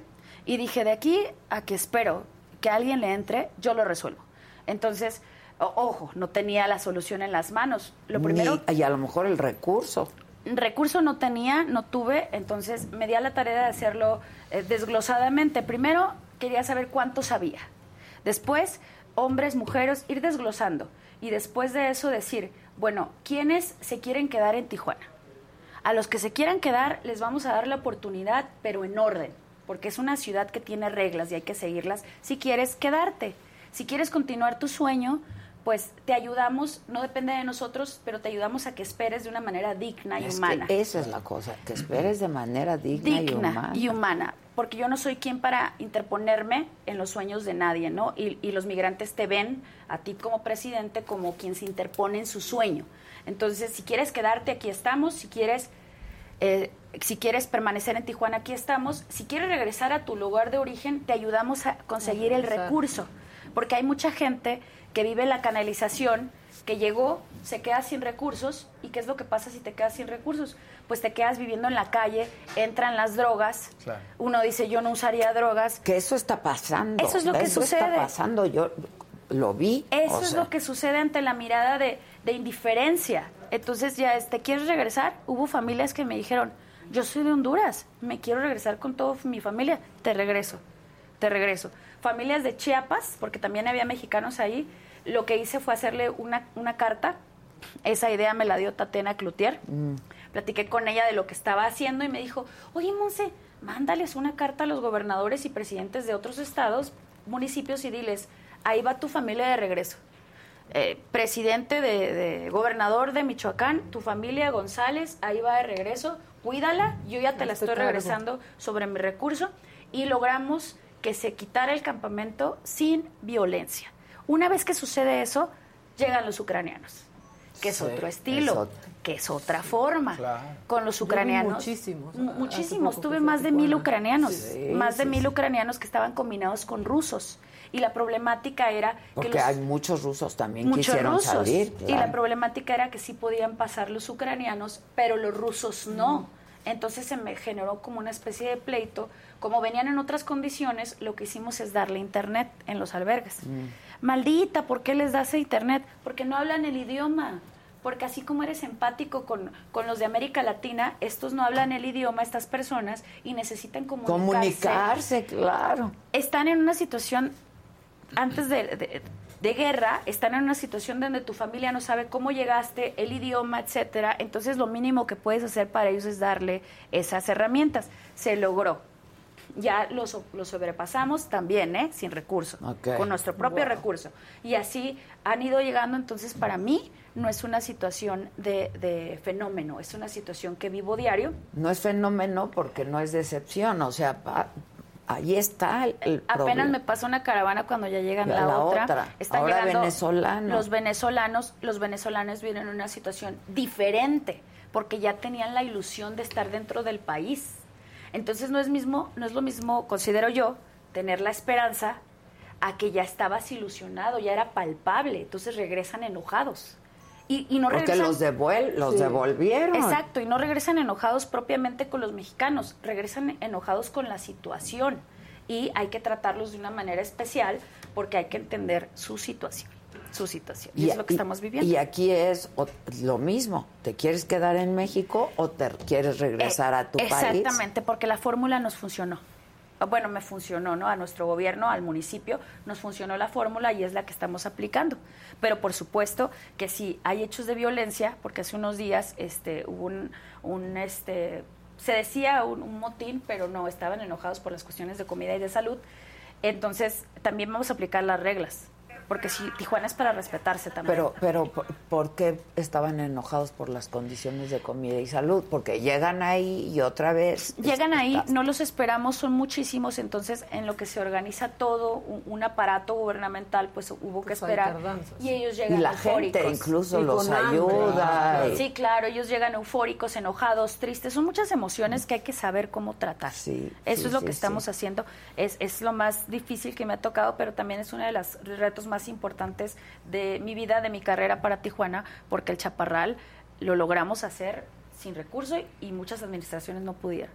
En el tema de economía, reducimos la deuda de, de- de Tijuana a 30 millones de pesos, que generalmente no es común que se reduzcan las deudas en ningún municipio. Sí. Y en el tema de seguridad, que es el más delicado. Ese es muy delicado. Es el más delicado. Montserrat, En el tema de seguridad. Y es lo mismo, no me corresponde a mí, es crimen organizado, pero pues el problema te cae. Exactamente. Y no y yo creo que la ciudadanía está cansada que digas no me toca. Eh, aquí no trabajamos todos juntos y es que no me toca no le toca a Maca, le tocaba a Fausto, pero mientras qué le dices a los ciudadanos? El ciudadano no le importa. Sí, claro. Entonces en el Ay, tema pues, aquí la cagan diario y yo tengo que dar la cara. Oh, sí. y dice fue Adela, ¿no? Pues sí. Claro. No La dice me lo dijo Adela, dice me lo hizo Adela. Exacto, me la hizo y me la paga, ¿no? Pues sí, es la verdad. O sea, Exacto. alguien tiene que dar la cara. Y alguien tiene ¿Me que hacerse responsable. Y hacerse cargo. Por Cargo, supuesto. Cargo. Claro. ¿Qué has podido hacer frente a eso? Es un es súper delicado el crimen organizado ahí, los Z. Claro, bueno, habl- hablamos del, del crimen organizado, que es una cuestión que no le corresponde al municipio, pero cuando mis policías se encuentran en la calle con malandros, también es una palabra muy tijuanense. Malandros. Los malandros. Y me dicen palabra, ¿eh? algunas personas, Ay, qué mala la, la presidenta, dijo malandros, malandros, malandros. Aquí en China el que, el que El es, que es malandro, malandro es delincuente, malandro. es delincuente. Claro. Entonces, en este tema, hablamos mucho del crimen organizado que no le corresponde al municipio, pero si mis policías encuentran un cargamento como hace dos semanas de seis toneladas de droga, pues lo incautan. Mis policías con sus resorteras, porque Sí, con trabajamos resorteras. ¿eh? con resorteras. Entonces, eso es lo que hacen mis policías, que otra cosa en materia preventiva, porque hablamos de las drogas y, y cómo la sociedad está pues envuelta en esta situación del crimen organizado, pero no hablamos de las adicciones. Si no hubiera oferta, no hubiera demanda. Entonces hay mucho problema en las adicciones. La gente hoy por hoy es, hay drogas muy muy famosas ahorita que es el fentanilo. El- Y si- todo el asunto es el fentanilo y si le preguntas ahorita. a un padre de familia, no a, no a todos, pero si yo le pregunto a un padre de familia, ¿usted identifica el fentanilo para prevenir a sus hijos cómo es el fentanilo? tienen idea, No idea. Pero si les digo, déjame dos canciones de grupo firme, Sí, como no, ojo, tijuanenses. no tengo nada contra el grupo firme, por supuesto que no, pero, pero sí estamos muy involucrados con, con lo que significa diversión, con lo que significa entretenimiento, Entretenimiento. y no estamos involucrados En educación. en, entrar En identificar. de mi hijo y saber qué estoy bus- cómo le voy a decir a mi hijo, no te metas, ten mucho cuidado Con con, la- esto. con esto si yo no sé ¿Cómo identificarlo. es, ni ¿Cómo se ve? Y- Entonces, creo que en materia de prevención lo que estoy haciendo yo es tengo dos centros de rehabilitación. Se llama Corsa 1 y Corsa 2, con espacio para 100 hombres y 100 mujeres, gratuito. Un programa de nueve meses. Este programa es voluntario, nueve meses. Las personas pueden estar ahí voluntariamente y se me graduaron 39. Son pocos, pero tres personas salieron del bordo de ya estar en, Tocando fondo ya. Tocando fondo. Entonces Lo me que le seguía era la muerte. 39, estoy poniendo dos centros de rehabilitación. En materia de seguridad más directa, 900 armas incautadas de la, de la calle, 900. Ajá. Las tres administraciones anteriores juntas no incauta- incautaron ni la mitad de eso. 900 armas es un regimiento que mis policías municipales no tienen. No tienen. solos, solos con resorteras y 8.500 cartuchos útiles, que son 8.500 menos oportunidades de muertos en la calle. Y tengo programas como DARE, porque a mí no me importa si el programa fue de PAN, PRI, PES, no me importa. Lo que sirva. Si el programa funcionó, Claro. Adelante, ¿no? Adelante. Entonces, estamos haciendo ese tipo de, de- de cuestiones, de situaciones. Tengo un botón morado, un botón morado que es una aplicación. Como no tengo policías, me agarro de las herramientas en tecnología. Bueno, no tengo suficientes elementos para vigilar una colonia. Drones, como ojos vigilantes, porque no, no van a atrapar, ¿verdad? No son policías. Eh, También el botón morado es una aplicación que utilizo para que la ciudadanía rápidamente pique el botón y te evites la llamada al 911, te evites que dar vaya. datos, dar direcciones, ¡Pum! ¿no? En ese momento te marcan y te dicen dónde están. Y algo muy importante que es el botón naranja. El botón naranja es donde haya oxos, eh, tiendas, abarrotes, lo que sea, estos establecimientos, las mujeres que sufren acoso en la calle o se sienten vulneradas pueden llegar a un botón, a un botón naranja. ¿Qué quiere decir esto? Si recordamos la historia triste de, de Devani, bueno, Devani llegó a tres lugares a pedir ayuda antes de, de- de lo que sucedió. No se la brindaron. Porque a veces el empleado dice, ¿qué tal si la dejo entrar? Claro, y a mí. pues, se y me me va a hacer algo a regañan. O qué tal si piensan que las voy a acosar. Es peligroso. Deberían de tener WeHelp. ¿Conoces WeHelp, nuestra aplicación de seguridad? Ah, es, es algo así. Es algo así. Entonces, en este botón naranja lo, lo ponemos, vamos a capacitar a, las personas de los Oxos, las capacitamos, ponemos el botón naranja. Y si tú vas caminando en la calle y si- te sientes acosada o en peligro, llegas. Y como la persona está capacitada, te recibe. Llaman a, a la policía y te dan un vaso de agua, alguna atención inmediata. Si esto hubiera existido con esta señorita o con muchas otras, pues no hubieran pasado sus hechos. Eso es lo que estamos haciendo en materia de prevención, porque lo mío es la prevención y hoy por hoy pues también estar en coordinación con Estado y municipio, pero falta mucho por hacer. Oye, ¿cómo te llevas con la, la, la gobernadora? Nos llevamos muy bien, nada más que por el hecho de ser mujeres. Dos pues, mujeres, pues. Claro, quieren hacer esto de "Miau", se, Sí. se rasguñan, ¿no? Y Sí. la realidad es que no. ¿De qué sororidad estaríamos hablando? Nada es más que les encanta, ¿no? Hacer este cuento de que se llevan mal por ser Eh, mujeres. exacto. N- No hay un solo hecho que demuestre que Creo nos que hasta tú mal. dijiste en tu informe, ¿no? Dijiste, no están ustedes para saberlo, pero se los voy a contar. Exacto. Que le has llegado a hablar en la madrugada. Exactamente, le he llegado a hablar en, Con un tequila encima. Les dije, dije, lo que voy a decir, para mí que soy mujer, va a generar ruido. Pero para los caballeros, o la mayoría de los caballeros, Ah, no. eso sí no Por pasa supuesto, nada, ¿no? claro. Entonces, en alguna ocasión tuve un tema, no reparé en la hora y le hablé muy tarde. Entonces la desperté. Entonces dijeron, está inconveniente. ¡Wow! La alcaldesa de, de Tijuana es alcohólica, cuando en la vida me han visto ebria, ¿no? Y si estuviera, pues... Y si fuera un hombre dirían, agarró la fiesta, a la. Claro, exactamente. Y, y- y fue una anécdota para demostrar Que se llevan que bien. si nos hablamos. Claro. No somos comadres. Está en Mexicali, tiene dos hijos, tiene esposo. Yo estoy ocupada, estoy en Tijuana. Pero se, hay, si- hay, hay colaboración. Claro, y si nos lleváramos este, bien, dirían, se la pasan comadreando. No trabajan. Entonces, eh, son situaciones que... Influencias, puras tráfico O sea, de son, sí, es una relación de trabajo que Es una tiene que relación de haber, trabajo, ¿no? nos vemos, nos saludamos muy bien, ella y yo empezamos juntas, yo tengo que reconocer lo que ha hecho en tan corto tiempo, tenemos diferentes estilos, por supuesto, y por otro lado ya, ya han visto lo alta que es, también me pone una friega, me de lista. y me sí. pone una friega este, físicamente y poderosamente, es la gobernadora. ¿Y cómo sientes a la gente a un año de, de gestión, a, a- a tu gente, tus paisanos? Bueno, yo- realmente tengo mucho cariño por parte de la gente. Mis eventos generalmente están a reventar. Este, las llamadas que tuve el día de ayer en el 911 fueron 1.300 llamadas a la línea 911. ¿Qué quiere decir esto? La gente sigue confiando. Este, hemos tenido hechos tristes. Dos policías, porque hay que decir también lo que no está bien. Dos policías este, secuestraron a una persona Sí. y la privaron de la vida. Nosotros nos enteramos y nosotros les digo les dimos seguimiento sin que ellos lo supieran y nosotros los entregamos los entregamos porque esa es una prueba de que no vamos a ¿Cuántas- permitir ¿Cuántos policías tienes?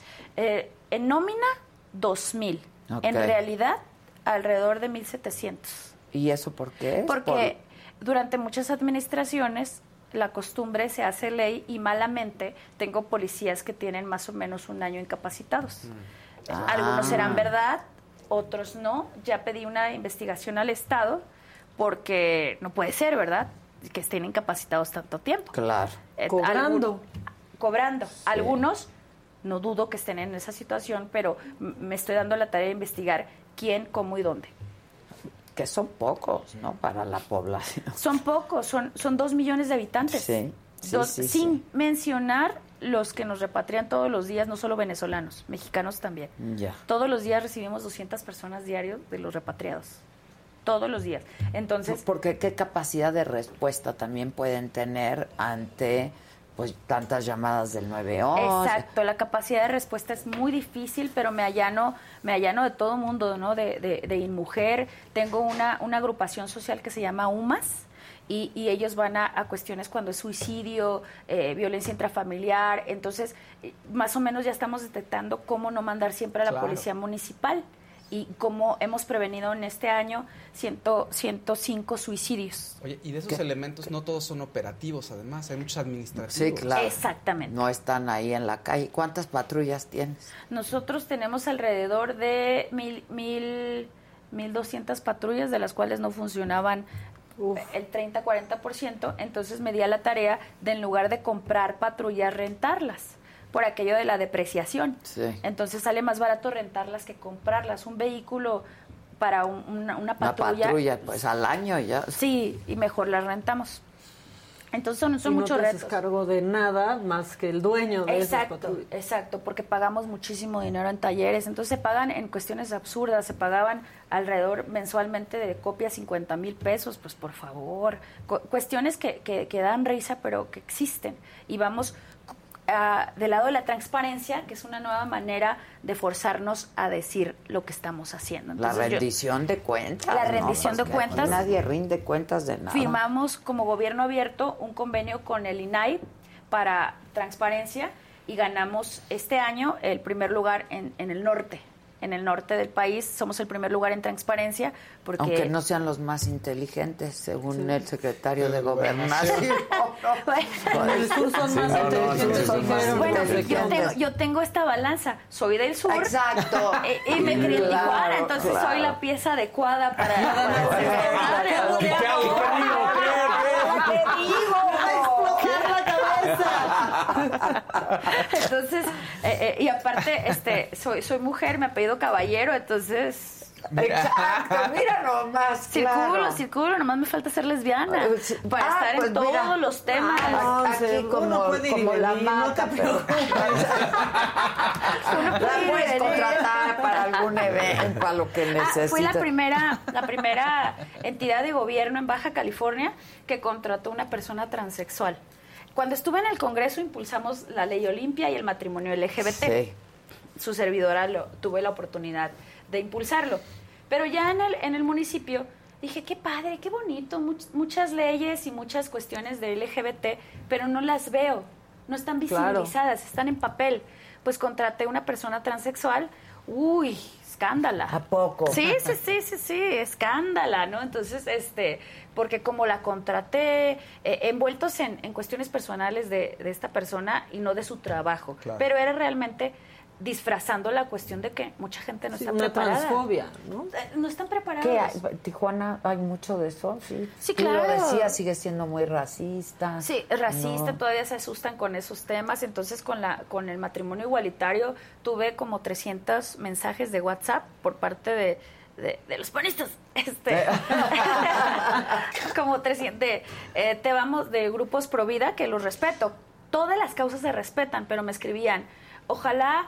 eh, maten a tu hijo y lo descuarticen. Ay, ay, Este, ay, ojalá tengas, Dios te castigue con un ¿Eso hijo qué? gay. ¿Eso Ay. qué? No, no. En estos tiempos, y pues gracias, gracias a- al trabajo legislativo, es- sacamos la, la- la ley del matrimonio igualitario, Como debe de ser. como debe de ser. Entonces, este, hay muchos temas que están ahí en el tintero, pero vamos avanzando poco a poco. Yo, yo trato de trabajar no para la siguiente reelección, sino para la siguiente generación. Eso es lo que tengo en la cabeza. O sea, no estás pensando en una reelección. No, estás- no lo, no lo pienso porque... Porque si se da el tra- si se da bien el trabajo, pues Viene, eh, viene ¿no? en Claro. automático, viene ¿no? por la añadidura. reelección. Claro. Es que yo considero absurdo que, que estés comiendo el platillo que esperaste y por el cual trabajaste y ya que te lo sirven, estés pensando en el postre. Sí, claro. E- e- Eso me parece pensar en otro cargo. ¿Piensas en la reelección? Apenas me estoy acomodando en la silla. ¿Cómo voy a pensar en el siguiente programa, no? Oye, y ya sentada en la silla y a un año, eh, dirías que tus principales problemas son estos de los que hemos estado hablando. Claro, las adicciones. El principal problema, para mí el principal problema más que el crimen organizado, que va pues estrictamente relacionado, son las adicciones, eh, el crimen organizado, y que, y que ya basta, deberíamos de tener sanciones por decir a mí no me toca. Y es que, a ver, Tijuana es una frontera con, con mucha La más transitada del la mundo. más transitada del mundo. Del mundo. Del mundo, La o más sea, transitada del mundo. Es- somos la frontera más transitada del mundo, la cuarta economía más importante del país, pero el ciudadano no lo recibe.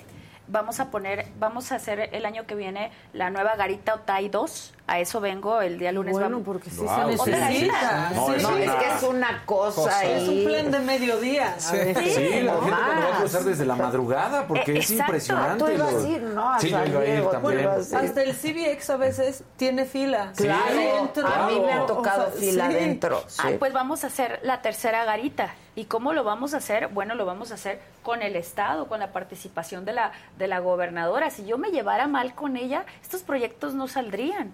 Este proyecto es importantísimo y voy a San Diego con el, con el presidente de San Diego. Vamos a tener en Tijuana el World International Design, que es Tijuana-San Diego, y eso es, un, es un, este, una cuestión mundial y la, la última sede la peleamos con Moscú. Era Moscú contra, nos, contra Tijuana San Diego, vamos binacionalmente, la ganamos en Tijuana San Diego y ahora vamos a Valencia a recibir las llaves del concurso. Ah. Y, y eso no se sabe, ¿no? ¿Cuándo vas? Voy a Valencia la semana que viene a recibir las ¿Qué llaves. día? Entonces no vas a estar cuando. No, sí voy a estar al día siguiente. Podríamos ir a conocer a Pon tu Valencia. vuelo temprano. Pon tu vuelo temprano. En Tijuana luego la niebla. Sí, sí, fuerte. sí, Sí, Exacto. pero aparte. Oye, creo que tienes... San- perdón, pero es que Tijuana es súper importante para San Diego en turismo médico. Turismo Por ejemplo, médico. muchísima gente Sí. va de San Diego hacia Tijuana para cosas tan sencillas como para arreglarse Las una muela. dientes, ajá. Eh, La derrama económica es de 30 Claro, millones y de al de revés, los dólares. jóvenes que vienen a tomar a, a- a Tijuana, Tijuana, sí. ¿no? Claro, que es- allá hasta los 21. Van a la guerra a los 18, pero. Tenía- teníamos una garita, un pase, una línea de pase médico, una. Ya abrimos dos más. Dos más. Entonces, Bien. ese, ese trabajo resalta lo que somos en Tijuana. A mí no me gusta dejar la ciudad, no me gusta viajar. Personalmente no me gusta. Creo que soy la única persona en el mundo que no le gusta No, viajar. no, el presidente tampoco le Ah, no, gusta. ah, no es de ahí, no lo agarré de ahí, de verdad. Ah, porque no le gusta. Sí, me gusta viajar en primera clase porque me canso. Eso. Y porque, porque ¿Qué? me canso. Por favor, un aplauso. Es Oye, que en serio. Sí, ¿Qué está diferencia? bien. Claro, Vamos, a- en, en clase turista porque no Por si vean. me que- toman No, yo no, foto, ¿eh? Yo no. La Como si realidad- fuera un pecado. Por si- algo trabajo, ¿no? Por algo trabajo. Tuve un vuelo de toda la noche para poder estar aquí con ustedes. Entonces, quiero ir cómoda. Y no me ¿Ah, pagan. en vivo? Sí, sí, sí. Sí, sí no, llegase- ven- no llegar todo a... Exacto. Y si puedo hacerlo, lo voy a hacer porque no me pagan con piedritas. Claro. Y por eso trabajas. Exacto. Claro. Generalmente soy una persona sencilla porque me gusta ser sencilla, porque estoy acostumbrada a ello. Pero si por ahí se me, se me atraviesa este, algo que me guste, pues me lo voy a Un comprar. Sin vergüenza, sin vergüenza. sí, sí, sí. Algo que sea, claro, equiparable a lo que gano, ¿verdad? Porque ya cuando te sales de lo que ganas, ahí está el problema. Entonces, Ahora supongo que tienes ahorros personales. La gente, pues, ganas Trabaja y dinero. gana y ahorra. claro, yo trabajo desde los 14 años. Vendiendo los- dulces. Vendiendo dulces. dulces. 70 tiendas. 70 Exacto. tiendas. No mías, ¿no? Bueno, pero ¿verdad? atender. A Pero atender. más 70 vendiendo. Hay que llegar como el abonero y lo que aprendí en las tiendas de abarrotes es que nunca puedes llegar a comprar en un abarrotes, los que nos escuchan, los leen, nos ven. Si llega la coca, olvídalo. Ese día no puedes llegar tú a vender y a cobrar porque el tendero guarda el dinero para pagar la, La coca, coca, que es el producto más vendido de todos los abarrotes. Pues sí. Pues sí. Entonces, Sí, esas situaciones son importantes, hay que conocer el, el público, Creo ¿no? que tienes otro O sea, si ves el camión de la coca, regresa otro día. No, no, no te van a pagar hoy. Ok, Claro. ok. Porque Ya te lo sabes. preguntan, Qué gran tip. ¿Cuándo la Feria de las Mascotas? Ah, la Feria de las ¿Cuál es Mascotas. No sé, por eso digo, creo que tiene otro proyecto, porque Sí, sí, preguntan sí. cuándo... Hago una Feria de las Mascotas. Entonces, una vez o dos veces al mes eh, organizamos una feria donde hay esterilización, hay eh, ayuda para mascotas, hay este, ¿qué más? Este desparasitación gratuito y hay carrera para que la gente lleve a pasear a sus Ah, cachorros, a sus bueno. perrijos. Esa es Los mi ciudad. perrijos. Esa es mi ciudad. A los perrijos, entonces Ay, cuando te con... La feria de las- Vulgar oportunista. la, la Feria de las Mascotas les ha caído muy bien porque es, es recreativo, porque en el Congreso sa- sacamos una ley para, para este, penalizar a las personas que atenten contra las mascotas. Entonces, hoy por hoy hacemos eso para concientizar a las personas. Ah, qué bueno, qué bien, sí. Sí, pues Yo ahí- quiero ir a comer tacos a Tijuana. Perfecto. Bueno, es- el boxeador es Munguía, ¿no? Sí, Ricardo Sí. Munguía. Re- Sí, sí, sí. Ricardo- Jaime Munguía, Jaime Munguía, Jaime Munguía, dije Ricardo, no sé por qué, Es que Jaime- te estaba voy a contar Ricardo una historia. Como ellos me abandonaron y no fueron, fui yo al taller, no sé si conozcas, a Federico Báez, que no. es un digno tijuanense. Ah, muy bien. Lo vas a conocer porque cuando vayamos lo voy a invitar al programa.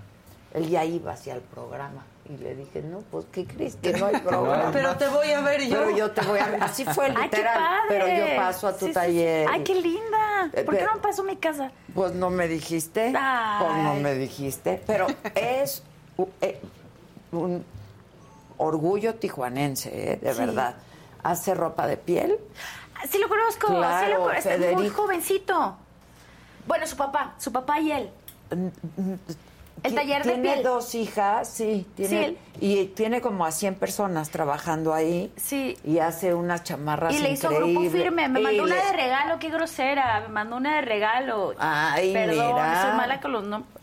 Eso. Eh, sí. Bueno, y ha hecho las del Canelo. ¿De le ha hecho G? muchas. La de Sí, la G. de Grupo Karol G. Yo vi, yo vi que le estaba Sí, sí, haciendo sí. a Carol G su chamarra Sí, que sí, usó en el concierto el sábado, no sé Sí. qué día. Sí, sí, sí. Este, increíble. Sí. Y entonces Tijuana tiene cosas y tiene. Eh, Como él, eh, el, hijo, el que está ahorita es el que yo conozco, este, al, al Yo no conocí al hijo, conocí a una de sus hijas y a su esposa. 22 años el, el muchacho. Ah, ok. O sea, es- Tijuana tiene cosas extraordinarias. No solo tenemos este cuestiones de delincuencia, drogadicción o prostitución, tenemos otras cosas, o- otras cosas. Y ojo, la prostitución cada quien es libre de hacer con su cuerpo lo que quiere. ¿no? Pero hay que. Que debería de estar está regulada. regulado, Sí, claro. ¿no? Y Y tenemos también en ese ámbito, pues hay muchas personas que llegan a otros lugares de la República a trabajar. Sí. Eh, y mientras lo hagan de manera digna, respetuosa, las ayudamos con sus tarjetas sanitarias porque nos importa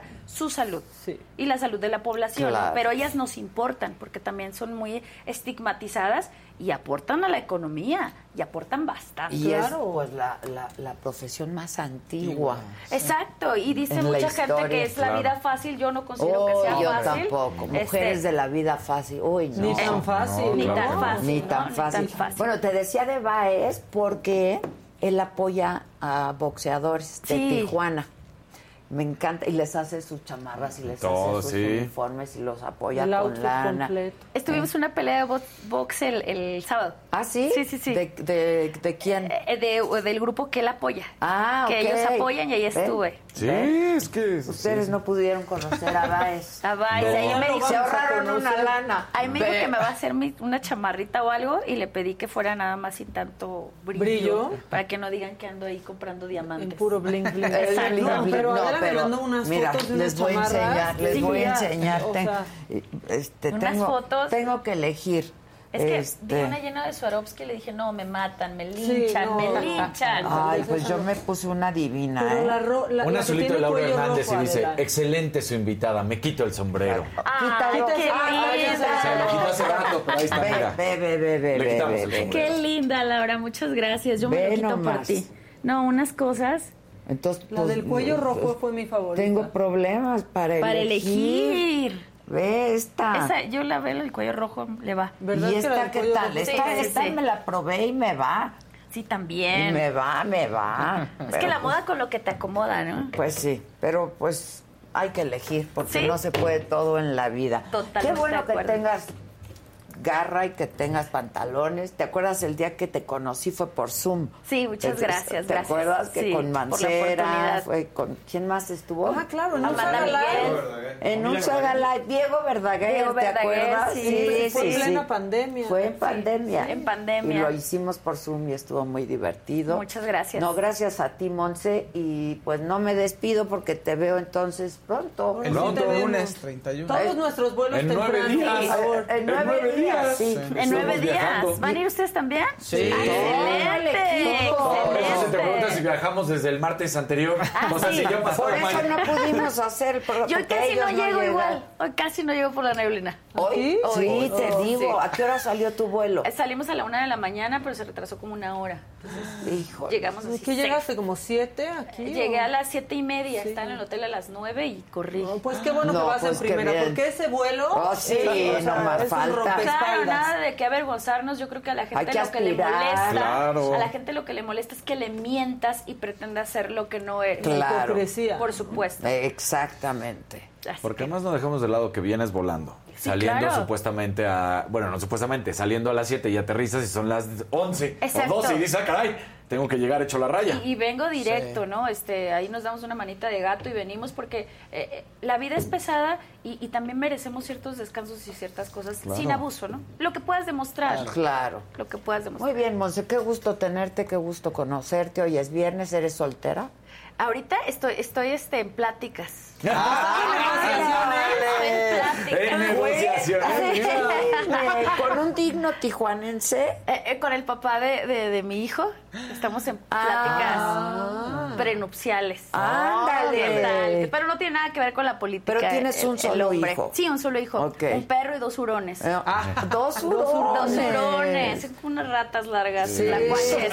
Son chistosas. Sí, sí. Tlacuaches. Tlacuaches. Pero el- la vida es bonita y para todo hay tiempo. Este, elegí una persona que, y también me eligió, ¿verdad? Es una, un acto mancomunado que no esté en la política. Muy bien. Así Cada que- quien a lo suyo. Cada ¿El quien a lo hace? suyo. Eh, Él es, fue árbitro de fútbol. Ándale. Casarín. Espero que la porra no lo salude, Vamos a pero ver. fue árbitro de fútbol. Ah, Es, mira. es- es complicado, pero sí. Sí, es complicado, ya está este, retirado de esa situación, entonces ahí, ahí estamos. Pues qué bueno. Muchas Te gracias. ves muy bien. Gracias. Gracias. Un Felicidades, placer. te veo pronto. Gracias. Y a ustedes también muchísimas gracias. Rápido les digo, se anunció que Grupo Financiero Banorte eh, esta mañana anunció que se retiraba ya del proceso para comprar Banamex. Este, nada más dijo que no le iba a entrar, no dijo por qué. Y hoy en la mañanera les decía, se habló de eso y el presidente dijo que se va a reunir con el presidente del Consejo de Administración de Banorte, con Carlos Jan González, para conocer las causas, pero también dijo que quedan tres posibles compradores. Vamos a ver qué, qué pasa con esto y qué pasa después de esta reunión. Vamos a estar atentos, informando todo en saga. Yo me voy a ir, qué raro, ¿verdad? Me voy a Morelia, este, porque voy a entrevistar a mi querido amigo el negro González Iñárritu, que Ayer fue la presentación en la Ciudad de México de su película Bardo. Sí, Y va a ser, con, se inaugura el festival con él. Él va a dar una plática, se va a exhibir la película. Este, y voy a ir a entrevistarlo, pero aquí nos vemos el lunes. Si es que no los mando traer. A ver si no los mando traer. Porque ¿no? sí preguntó No mucho la gente. Era, la pregunta, ¿dónde está de la entrevista con el negro? La entrevista con el negro. ya. estar. La verdad es que estuvo dando entrevistas, pero muy cortas, ¿no? O sea, Oye, buena crítica ha recibido.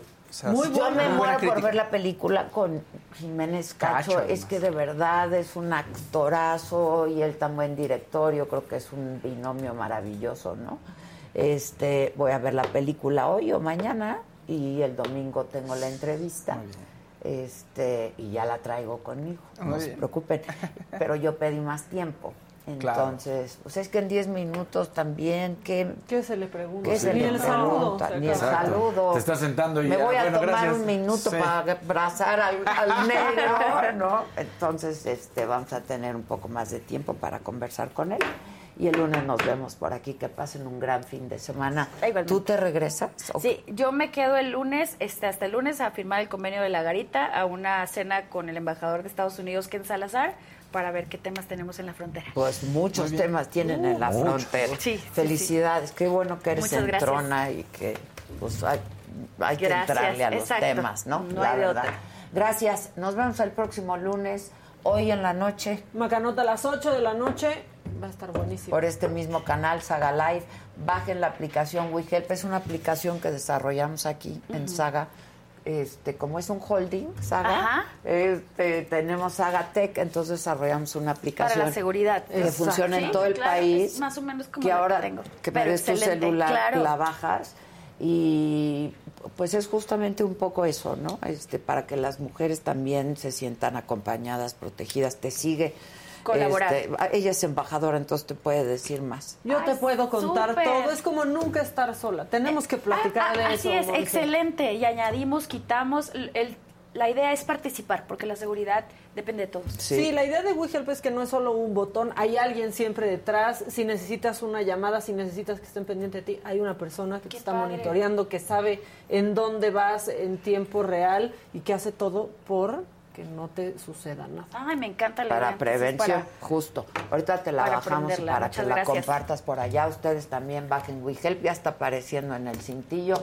Gracias, muchachos. Muchas Tengan gracias. un buen fin de semana. Igualmente. Y nos vemos el próximo lunes.